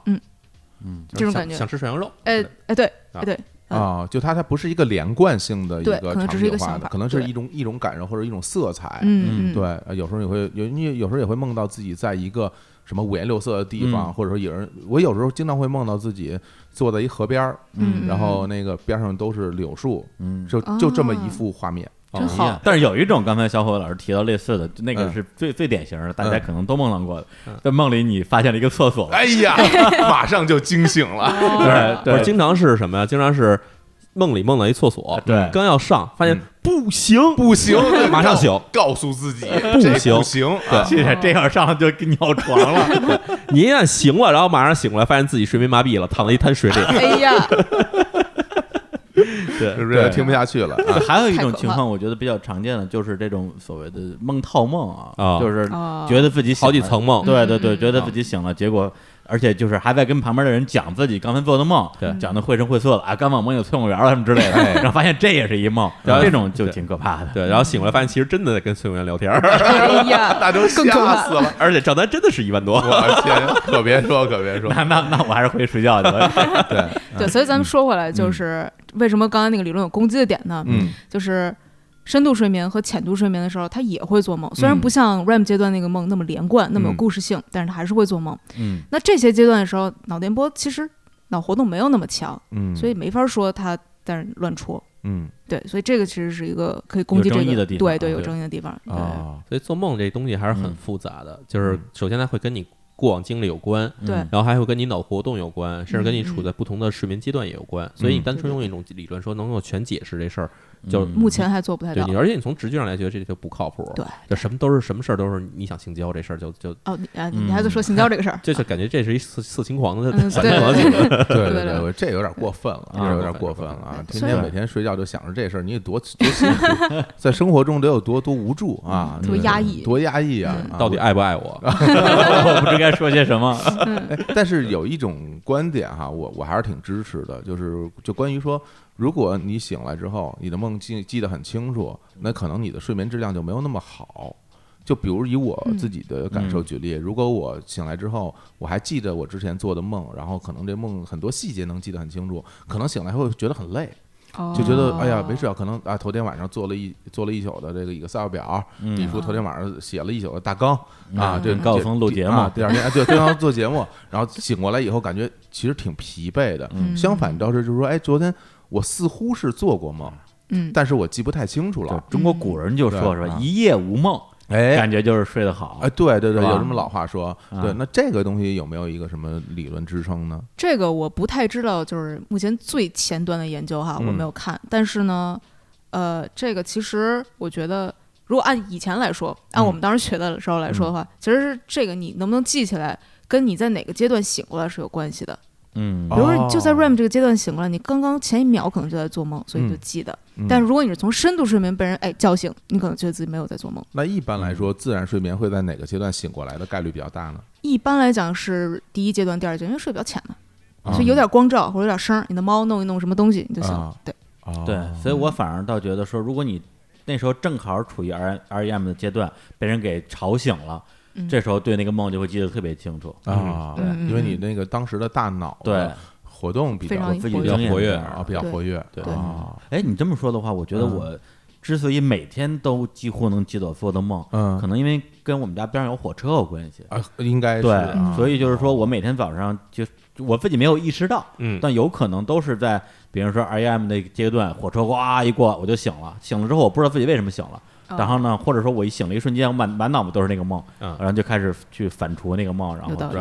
回想里边的细节什么之类的。我觉得当然，我觉得是只有跟你的睡眠环境是有很绝对是有关系的。是我曾经在日本去过一就是一些很偏僻的地方，很很那个的地方。非不不不就纯偏僻啊，就嗯啊山山山山里边啊，包括那个大大海边啊，这边上都没有什么人嗯哼。到晚上睡觉的时候，你会发现，如果它房房间的那个密封性相对好的嗯，好嗯哼好一点的时候，你会发现你会处在一个完全无光啊无声的状态里嗯啊，基本上就是那种非常安静，然后也没有光污染的状态里去睡眠，就会睡得特别特别好。就就就第二天就是，哎呦，醒来之后感觉我天，我这一觉睡感感受一个星期的睡眠了。嗯这个东西对对睡眠质量，对其实我在那哪儿，在那个日本之前看了一个节目，嗯然后他那节目其实最后结论很逗啊。当嗯然，前面理论跟瑞德刚才讲的这些浅层睡眠、深层睡眠和 REM 睡眠，这个就是一嗯完全一完全一样的。嗯然后会给你一个建议，就是因为很多人会说啊，我虽然睡得很好啊，然后甚至脑波检测我也经过了，比如说三个周期或者四个周期，嗯哎理论上已经达到了合合理睡眠的程度了，是但是醒过来非常疲惫。啊嗯然后说，这其实有一个区别在哪儿呢？就是你在家里你会上闹钟，嗯因为很多人会觉得怕叫不醒自己，所以把闹钟上的非常的声音非常大，甚至搁在自己脑袋边儿上。嗯然后还记得以前有人还会说，睡觉之前把闹钟藏起来，所以你早上起来要找要找着它。嗯嗯然后对种种这些方式，实际上这是一种不科学方法，啊嗯哦，因为实际上你在证明说你在深层睡眠的时候把你叫醒，你会觉得特别疲惫，哦嗯就是你当时会觉得起来，哎呀我要累死了，咱们这时候醒是是是对，然后反而你在浅层睡眠的时候叫醒你的话，你不会那么累。尤其你在进入这个 REM 睡眠的时候，嗯这叫醒它其实是非常 OK 的。嗯然后他提出一个建议，就是你把闹钟声音不是放最大，而是放最小。这样的话，就嗯算假如说闹钟真的响了，但是声音很小，你的深层睡眠它不会叫醒你。但假如在那时候你是浅层睡眠的话，你会听到这声音，然后你会醒过来，也会让你的这个睡眠的质质量会变得更好。嗯哦或者至少让你起床以后状态会变得更好。举几个例子啊，就是比如你的家里闹钟，假如是那种老的那种的，一个嗯锤子中间一锤子打俩那小铜铃那种的 ，哎呦那你声光不小怎么办？嗯你给它装在枕头里，哦，对，或者给它包好了扔在啊床底下之类的，就别让它响。不是你这么麻烦，你你换 个闹钟对好不，好？反正电子闹钟的话，有的是能跟调声的，就给它对调最小声；调调不了声的话，嗯也是给它包起来，别让它响特别特别但厉问害。题是说，我那个点儿就点起，你把声调小了，我起不来。那您要是那点儿你就知得起哈，道吗啊，早点睡，哎对，而且我觉该得吃药吃药。哎哎，这么一说，我我我觉得我有一个发明创造了啊，就是因为现在这科学技术这么发达，是吧？ 对比如说你你要发明出一个闹钟，嗯就是检测眼球转动的，啊，当你眼球转动的剧烈的时候，就然给后你一再巴掌因为你先设定一个这个起床区间，嗯，然后呢，当你眼球转动剧烈的时候，你可能处就处在 R R E M 的状态里了，那个时候闹钟啪响起来，哎，你那时候把你叫醒，岂不是很好？啊可以试试哈。我记得好像有这种技应术，该有这东西，对它我有了，好像有有，我天，我已哎经那个落后了时代了。对，那好像是戴手腕上，它给你震。或者啊电击你。嗯呃，不不不，杨别别别别别杨教授不做得了的什么电击我？啊是的，是的，奥姆奥奥姆手 环儿，我天，嗯对，但是那要是那时候醒了的话，你现在琢磨这梦琢磨半个小时都不愿意起 床。一万块钱的事儿。英文哎这英文到底教了没 教？嗯行，我我觉得我们最后来探讨一个问题啊，嗯啊就是刚才说的鬼压床啊，哎鬼压床这个事儿到底怎么解释？对啊啊对对，到底是鬼压什么床太可怕了，是什么原理？鬼压床这个问题吧，就是特别有意思的一个现象，就是嗯如果去看世界各地对于鬼压床这个现象的名称，嗯，就是嗯我们中国人管它叫鬼压床，然后日本管它叫什么日本叫卡纳西巴里啥意思啊？金夫。金腹。对，这这个那天我跟瑞特我们俩一块儿查，说这鬼压床这全世界都叫什么啊？哎，就发现好像全世界百分之九十九都管它叫什么幽灵，对，什么鬼鬼，就是大家都会觉得啊真的恐呀怖。对，嗯，然后日本的这个叫做卡纳西巴里这东西是它写成金腹，是说是那个佛教护法金刚嗯用他手里的那个锁链儿给他捆起来了。啊啊，然后这其他的呢？其他国家还有什么其他说法哦，？对对，各种语言不会说的语言，什么啊欧，咱主要看都是非洲的，啊，对吧？对对，非洲还有什么南东南亚柬的柬。埔寨，对呃，柬埔寨，但嗯大多数都是说什么，要不就是鬼坐你身上了，要不就是鬼把你抱住了，要不就是鬼来。啊啊，那个太平洋魔那女个特别逗，对对对，魔女吸干你的精气对，哎哎呦，呀，不是魔女，魔那个呃神术，是啊，对神术，神术，神术，对，神一术个神术。如我们俩魔我女们俩说这根本不是神术，是妖术，妖术，德鲁伊了，哎这属于就是他这树个人，他是啊世界的一棵大树，然后为了让自己活下去，然后就开始吸取这个睡着人的这个精气。哎呦黑山老妖，看来这个还黑山真老妖啊是吧跟各地的文化啊啊，包括它的地理环境有关系。对你处在什么样的里那个环境里，它就会有什么样的文嗯化，没错来解释这种行为。没错，哎然后嗯基本上你看欧洲那边的话，还有基本都是画一幅画，然后是一个一个鬼坐在胸口上哦，对还真是鬼压床啊啊，就是就是就完全就是 literally 的鬼压床啊，啊不，但是就是我自己对鬼压床的其实最大的一个痛苦就是动不了。嗯，其实不见得非要有个鬼坐你身上，啊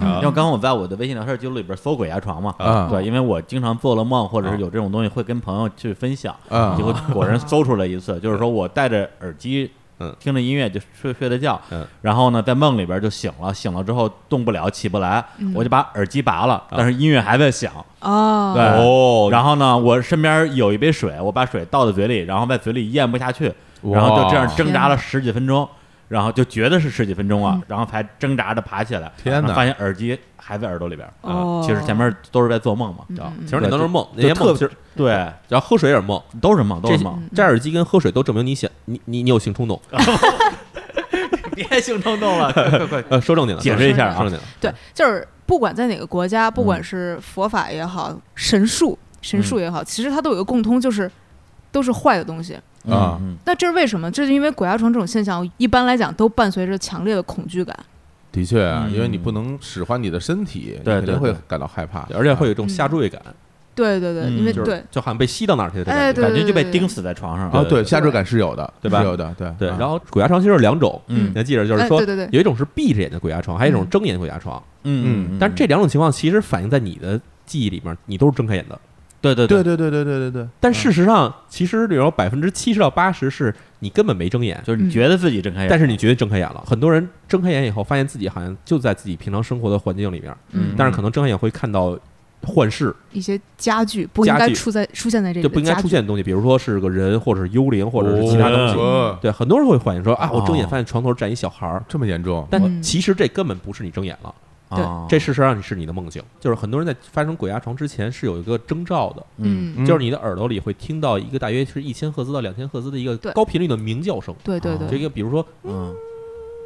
这种声儿我， 这听着狗太屁的太吓人了，嗯或者是那种是呃呃呃呃，就这种嘎啦嘎啦的声儿，啊，就是很多人会出现这种症状。然后嗯这来我我们俩确实有印证了一下，确实是这我样，是确实有，我也有。嗯然后哎呀然后这哦里面的情况就是刚才说睁眼跟闭眼对吧？嗯说你没法确定你自己是睁眼闭眼的情况下的话，其实有一种是肯定你是睁眼状态的，嗯就是你坐在车上，你发生鬼压床的时候，你能看到车外的风景，或者你看电视的时候能看见确实在演的节目，这是睁眼前鬼压床。啊，在对这种情况下，其实非常少，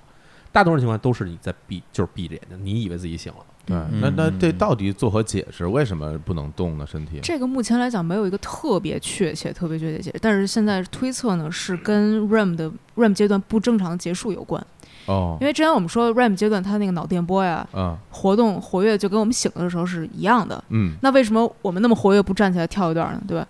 嗯，就是因为 REM 阶段的时候，你大脑会给身体信号，就是让你瘫痪，让你瘫在床上不要动，嗯要不然你你的那个脑活动那么那么强，你肯定就起来乱动了。啊手舞足蹈，对对，在那里乱扭，啊对，所以它会在那个那个阶段，它会大脑给身体一个信号，说你不要动，啊，嗯先别把动，就把你的肌肉全部都麻痹掉。啊，对，所以就在这个时候，如果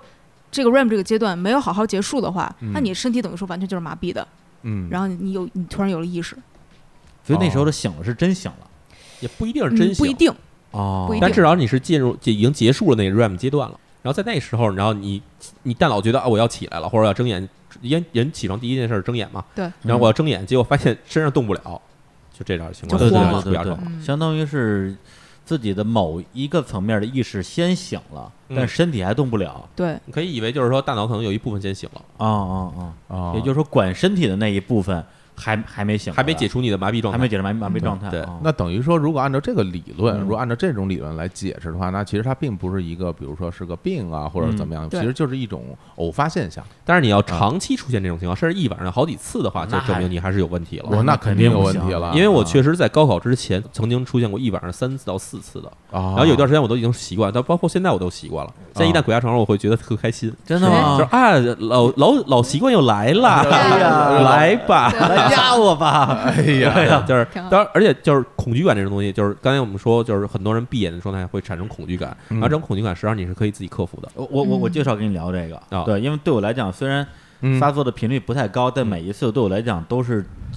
极度恐惧，因为你的感觉就是说，哦嗯其实类似于死亡，啊哦，类似于我们想象的死亡嗯，因为我之前其实经常会想象，如果如果人死了之后还有意识是什么样一个状况嗯哎呀，不就这样吗？啊就你呃嗯什么能什么能感觉得到，但你身体的任何一个地方动不了。但是你也看不见了，死嗯了的话。我就说呀，但是那种感觉会让我觉得就好像是人死了，但是灵魂还在的那种感哦觉就。所谓濒死体验这种对啊，就不是，其实还不是濒死体验，是是真已，死，是已死体验，灵魂出窍，灵魂出窍的感觉。啊我就说，如果你你就会在那一瞬间的想脑子里的想法只有一个，嗯，就如果我永远都是这样的怎么办？啊，对，哦所以当时就想拼尽全身力气，就是有的时候真的感觉就像自己有点像那个《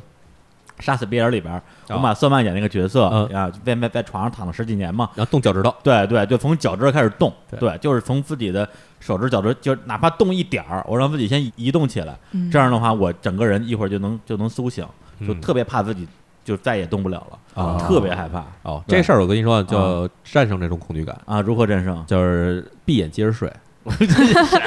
就是你强制自己再进入一次睡哎眠的话，这就个还结真束了。是听起来是有道理的。这对你也得睡得着啊，就是其实你要是使劲的动的话，嗯你是能动的。就是嗯你强动不了，不不，就是其实是可以，就是你比如强制让自己嗯抬头，嗯因为抬头这东西其实是就是反应神经是最短的，最简单方法就是克制这种恐惧感，然后让自己接着睡，嗯就别管它，嗯嗯，因为你越越着急越着急，那那对对，那时对，候而且你甚至有的人时间长了以后，真的会产生比如说幻听幻视这种情况都会出现。有点嗯感觉像是会被淹死的那种感觉，呃，对对，对对就就有那种感觉，没事儿，就你是就使不上劲儿嘛，对，你去游泳的时候，你故意让自己淹淹一回。 太可怕了，什么人？ 你这都是以就 毒是反正因为我已经战胜这种恐惧感了，所以我就知道这事儿其实没关系。啊嗯对，就是比如你真觉得有人来拉你，那就拉吧。甚至比如有人有的女孩子她比较敏感，她会说啊，觉得好像有人在我耳边说话，甚至有人可能在摸我什么的。嗯其实这都是你的没完全醒过来的一种麻痹上产生的一种错觉，嗯啊，对，可能跟什么残肢现象那种关系有关系，但是嗯无所谓，这其实就是大脑的一种错误信号。嗯淼叔就这么跟人解释的，你这都是错觉，我我没摸你啊，我并并没有啊，对不是不是我啊，这只是你大当脑中的一种幻对，想是。一种幻觉。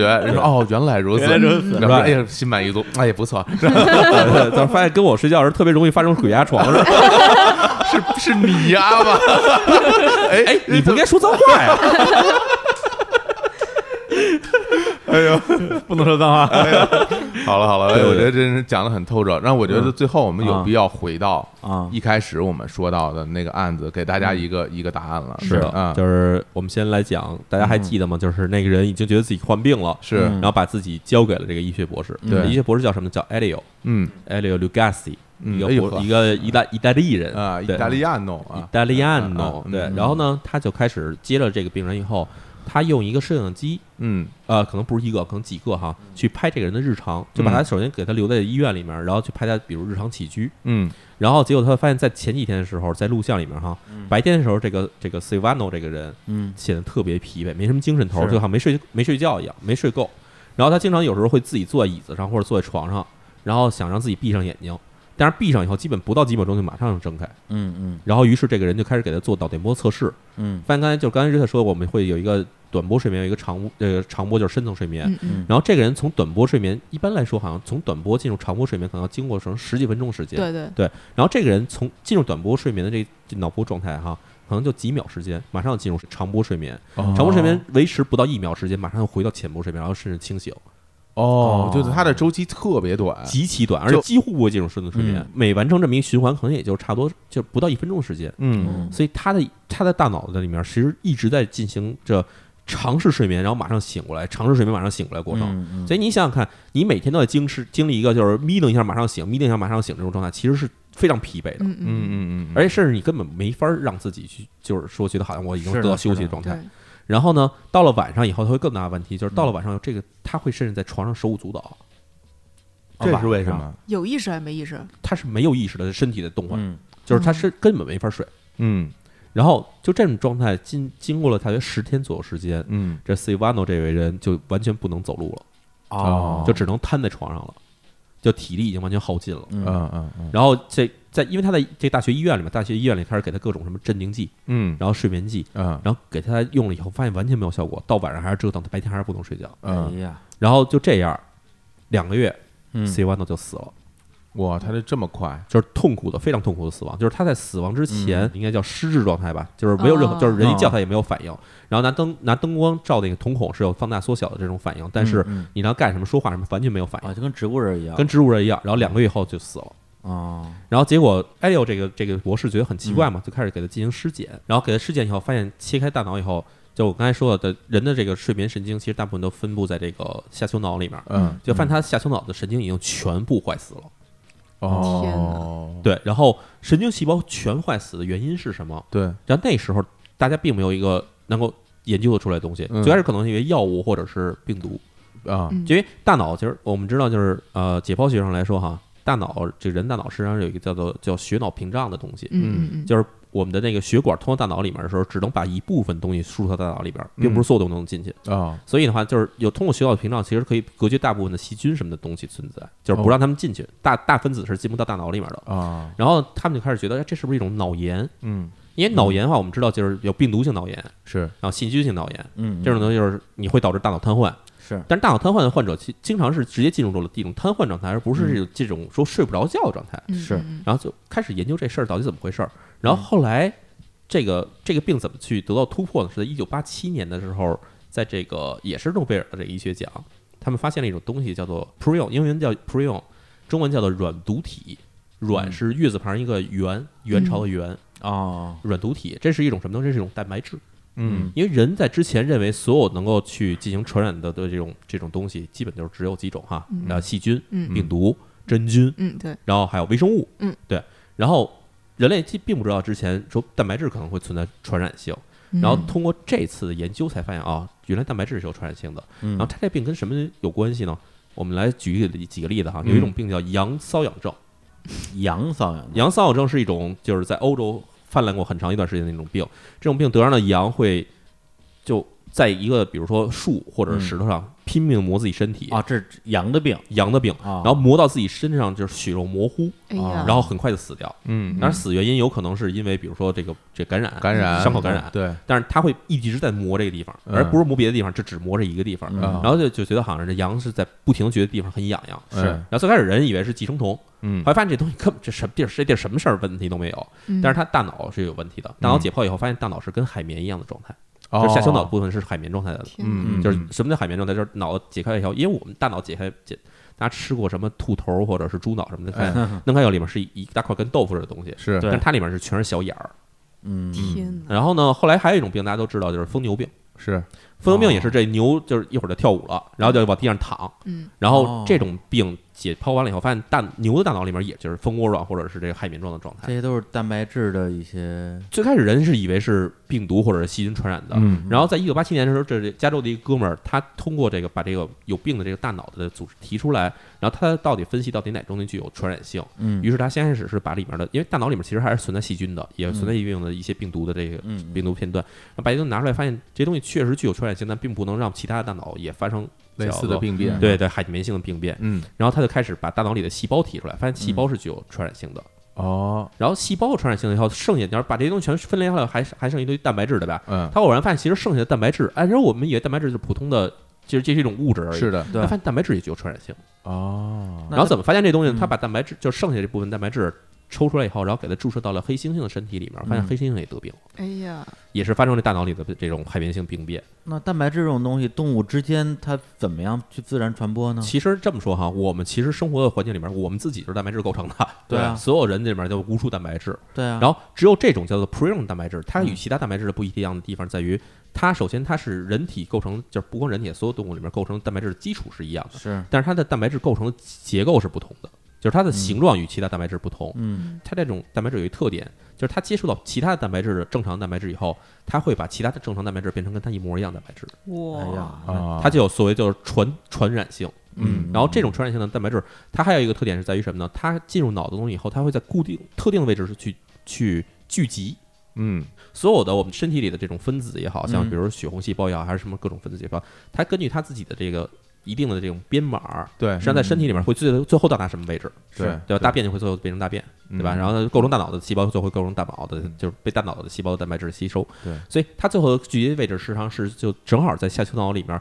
一个发射睡眠信号到脑干的这个通路上的一个位置上，哦嗯然后所有它的聚集。它会在这个神经细胞周围去进行聚集，而且还会把神经细胞周围的蛋白质变成跟自己一模一样的蛋白质，变成这种具有传染性蛋白质。传染的过程中，它需要吸氧吸收养分，嗯然后还会就它会把这个包裹在里面的神经细胞杀死。嗯嗯哦，所以聚集的越来越多以后，里面神经细胞等于越死越多，越死越多，最后变成一什么情况？就是你大脑下丘脑发出说啊，我要我要睡觉，嗯这个信息传不出去，啊，哦，就你乱了自己身体不知道我要睡觉，但是脑子觉得我要睡觉，所以你没法进入一个身体真正身体休息的状态。嗯然后包括像什么羊的那个瘙痒病也好啊，像牛的这种这个就是疯牛病，嗯这些病其实都是这种问题，它并不一定不一定聚集在这条神经上，它有可能聚集在其他型神经它上的，机理是一样嗯的在。机理上都是在杀死你的神经细胞。嗯，嗯然后最后最后到时候的这种结果就是，你大脑里面一部分神经细胞会会就被被这种方式就全部杀死了。嗯嗯嗯嗯嗯然后所以发现这种问题以后就就很可怕的问题在于什么呢？第一，蛋白质我们知道，人体里蛋白质的不光人体，所有动物里的蛋白质，它实际上分解是需要一种叫做蛋白酶的东西的。对嗯然后蛋白酶基本上只能分解一种或者是几种蛋白质，也就是说，它不认识这蛋白质的话，这蛋白酶是不能起作用的。嗯然后在人的身体里面，首先排斥反应会就是白细胞它会把这些不认识的蛋白质全杀掉，对就是它有一个基础，就是这个白细胞是通过第一层最最小一层结构去认识你到底是不是我们体内蛋白质。是然后因为这个这个东西就是所谓的 prion 蛋白质，它的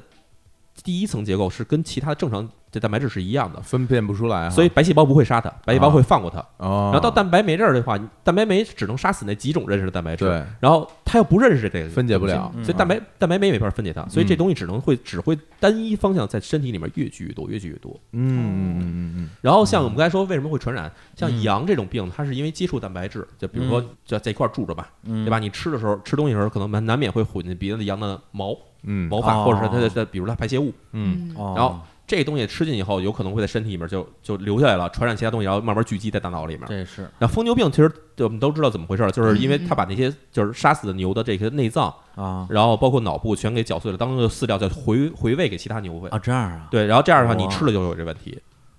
那那回到刚才的那个呃人，这个嗯患者，对他这东西看来不是遗传性的，不是我跟你说是传染的，不是，这个病现在已经命名了，嗯，叫致死性家族性失眠症。哦，第一，它这种蛋白质一旦在身体里产生以后，它遗传中它是一个显性基因遗传。嗯啊，哦显性基因遗传也就是说，无论你跟什么样的人交配，然后最后你生下来孩子都是有百分之五十以上的几率会带有这种基因，也不分男女，不分男女。我天，所以它是具有家族的遗传性。嗯然后第二，它为什么有传染性呢？传染性就是因为，假如说这个人得病了，嗯，他说这人身上就有这基因，它里面有这种蛋白质，然后你可能接触到它蛋白质，嗯那你嗯哦一旦摄入以后，你就可能会得上这种病，就可能会发病。嗯然后嗯这个问题就在于，我们平常觉得好像我可能很很难会获得别人蛋白质，对对嗯吧？除了交配，对，啊这可能会获得蛋白质，体液交换，对，啊除你很少会吃别人，对对但是哎问题在于这个不什么呢多啊在医疗环境里面，呃，我们进行手术，嗯，手术上就开刀以后，这东西上带有原先病人蛋白质。是，对对，然后这个 p r e o 蛋白质，它有一个最大问题，就是第一，它在极端的酸碱环境里面的生存能力是比较强的。嚯，这他妈嘿厉害了，然后第二呢，它在一百四十度的水里面煮五分钟到六分钟，还可以保持百分之五十的活存活率。哎这个，呀，太厉害这东西，嗯所以这东西，西在以前我们没发现这种东西之前是很难除去的。嗯，然后这样就有可能会造成说，比如同样接受了手术的人，是或者接受输血的人，是，他会因为这种问题去这也太吓人了， 对。然后比如说器官移植，嗯嗯嗯嗯或者可能最简单来说，比如说我操，今儿今儿咱俩一块儿吃饭，嗯，对吧？这这莫名其妙就接触上了，也有可能。唾液 为为什么吃饭会接触上？你有可能要对你吃饭的时候，比如我这嘴口腔口腔上皮细胞脱落了，嗯然后在这个这个水里头，然后小伙老师拿过来呱唧一口给喝了，我的嗯口腔上皮细胞进入他的身体里，哎呀这上皮细胞正好有这普通蛋白质，也有可能这种情况。直接被我的这个胃部蠕动之后小肠吸收了哈，哎，小肠吸收，哎然后进入大脑，哎哎，对，然后你就开始抽搐，哎，不是抽搐，睡不着觉了， 而且啊这个问题啊，而且这种病它有一个问题，就是之前为什么人类没有意识到这种病？嗯因为首先它的这种发病率非常低，嗯，然后第二发呢，病率低什么意也思？就是携带者少，就是你就算你就算携带这种病，你不一定会发出来，哦嗯就是有可能你没有那么快的复制自己，或者没有这个东西可能没有那么快达到你的大脑的这这条神经上。哦，哦对，就有可能你不发病，但是一旦你发病的话，这个东西首先你会你会意识到这东西很恐怖 OK，然后你不会是意识到它是由蛋白质引起的这种病，是的，是对的，，而且它发病时间基本上是从二十五岁到五十岁之间嗯这段时间里面会发病，嗯或者说你是55岁就进入没事壮了年时期间会发展，就过了五十岁就不会再也发不病了一定，但是啊大部现这个这有一统计哈，到目前为止哈有记录的死亡，因为这死亡有八十二例，啊，然后有哦二十七个家族带有这种基因，哦，然后中国应该最近一次发现应该是二零零六年，嗯就是有记录这被爆出来的这种病哈，二零零六年有一次有一次记录，嗯，然后日本也有几个家族都爆出这种病嗯，主要的现在目前为止确定下来这种病例主要集中在欧洲，我今天真是 学到了很多东西，学到对我了爱耸人听闻的这个非常硬核 啊对很多很多硬核的知识啊。嗯，对，行，我觉得今天聊的也挺好，然后时间也差不多了啊也再次感谢这个 Rita 来做客哎日坛公园儿啊哎，。谢谢你这秒叔都不让人说话，对，太秒讨厌了。秒秒叔就不能再说了，秒啊叔说抢话说已经把大家给吓得都不行了，还还让秒叔说啊？对快，说两句，呃，这语言缓慢，失智症发 作了，是这种失症发作了啊！对，十个小时睡眠马上就要开始了，对对对啊，对倒计时。嗯，嗯，你该是不是已经进入了那个发作性失智症的状态了你上一个说的是什么来着？RNA 是吧？ 啊？RNA 对 RNA RNA 对嗯没，事，把我们这个所有手机的那个后边那灯都开开，对着它照 给他晃醒。啊，给它分解。呃，对对对，让它分解，然后浓度啊，呃好的到达这睡不着觉的浓度。哎嗯，那最后再给大家来一首歌儿，哎啊 OK 然后这首歌呢，就是也是一首翻唱 Beatles 的歌曲，嗯来自于英国的知名乐队 Travis，啊，翻唱的歌是哪首来着？ 嗯 Lovely Rita，哎呀啊，嗷翻译成中文就是这个啊，可爱的雷塔雷塔啊，然后把这首歌也献给我们今天的嘉宾雷塔老师，谢谢谢谢谢谢。太对，好了就是 Rita 老师的那个 Rita，嗯，好的好的， 好，那那个大家如果想知道跟这个啊心理学科普有关系的更多的硬知识，哎，也可以专关注一下瑞塔老师的微信公号啊，对这啊这这得这得广告一下，来，瑞对丹啊说一下自己说的一下号那吧那多不好意思啊！嗯呃，公众号名字是呃，Read Out Psych，瑞塔哦哦瑞塔哦不什 么这个这个中文不知道怎么说，就是一个精神病 Rita，是哦，不是，那这个想知道他的公号很简单啊，关注日坛公园微信公众账号嗯哎对日坛公园，对 BB Park，呃对没有 BB 片哥了，没有 BB Park 了对我们把啊这名字买断了，高价。买回来了，啊哎呀，哎真是有对钱了啊！在本期节有钱目有钱的推送里面，大家能够，我们会把瑞塔公号给大家写上，哎啊，大家可以关注他。就我现在也是这个读者之一，哦啊谢谢我谢谢青。年老师也非常喜欢啊，非常喜欢啊，经常会看啊。对，而且那个今天晚上，天心老师还会哎跟那个啊，跟淼叔、瑞塔在一起录期节目。对这期节目，对李叔就不用参加了，因为对聊的就是他本人啊，对对 对对这对，聊的一种是什么哎内容啊呢？ 一种一种人格障碍啊。哎 呀。我们今天下午会，呃对一会儿晚上节目等于是给李叔做一会诊吧。是的，哎是呀的，是的，病灶啊 专家会诊专家会诊，专家会诊啊！行，那就在这这首歌里边结束这期的节目，跟大家说再见，拜拜，谢谢拜拜，拜。Ah. Oh.